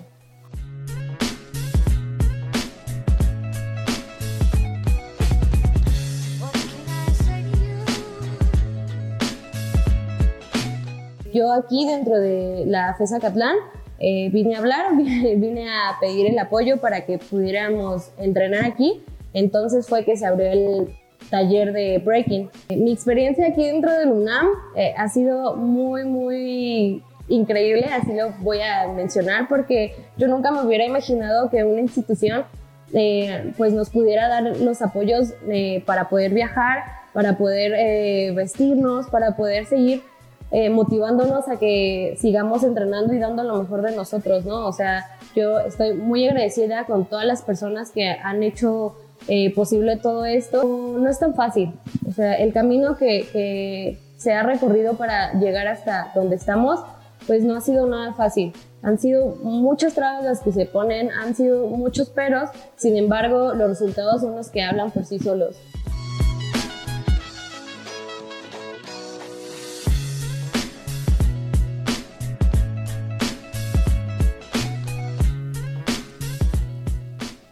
Y escuchamos estas posibilidades que se dan dentro de nuestra universidad. 9 con 57 minutos, Mil Ángel.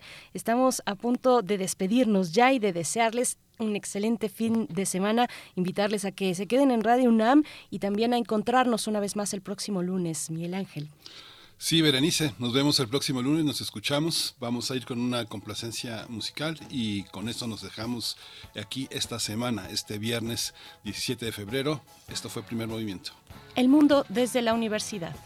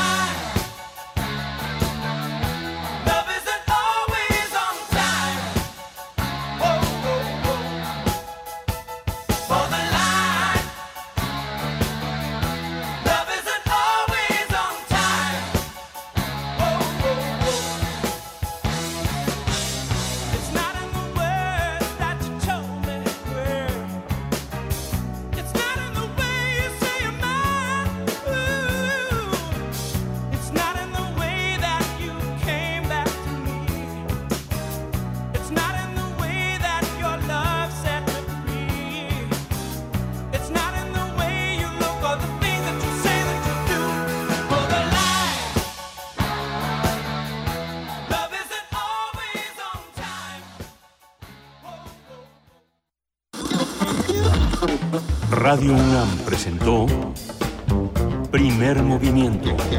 El mundo desde la universidad. Con Berenice Camacho y Miguel Ángel Gemain en la conducción. Rodrigo Aguilar y Violeta Berber, producción. Antonio Quijano y Patricia Zavala, noticias. Miriam Trejo, coordinación de invitados. Tamara Quirós, redes sociales. Arturo González, operación técnica. Locución, Tessa Uribe y Juan Staca. Quédate en sintonía con Radio UNAM. Experiencia sonora.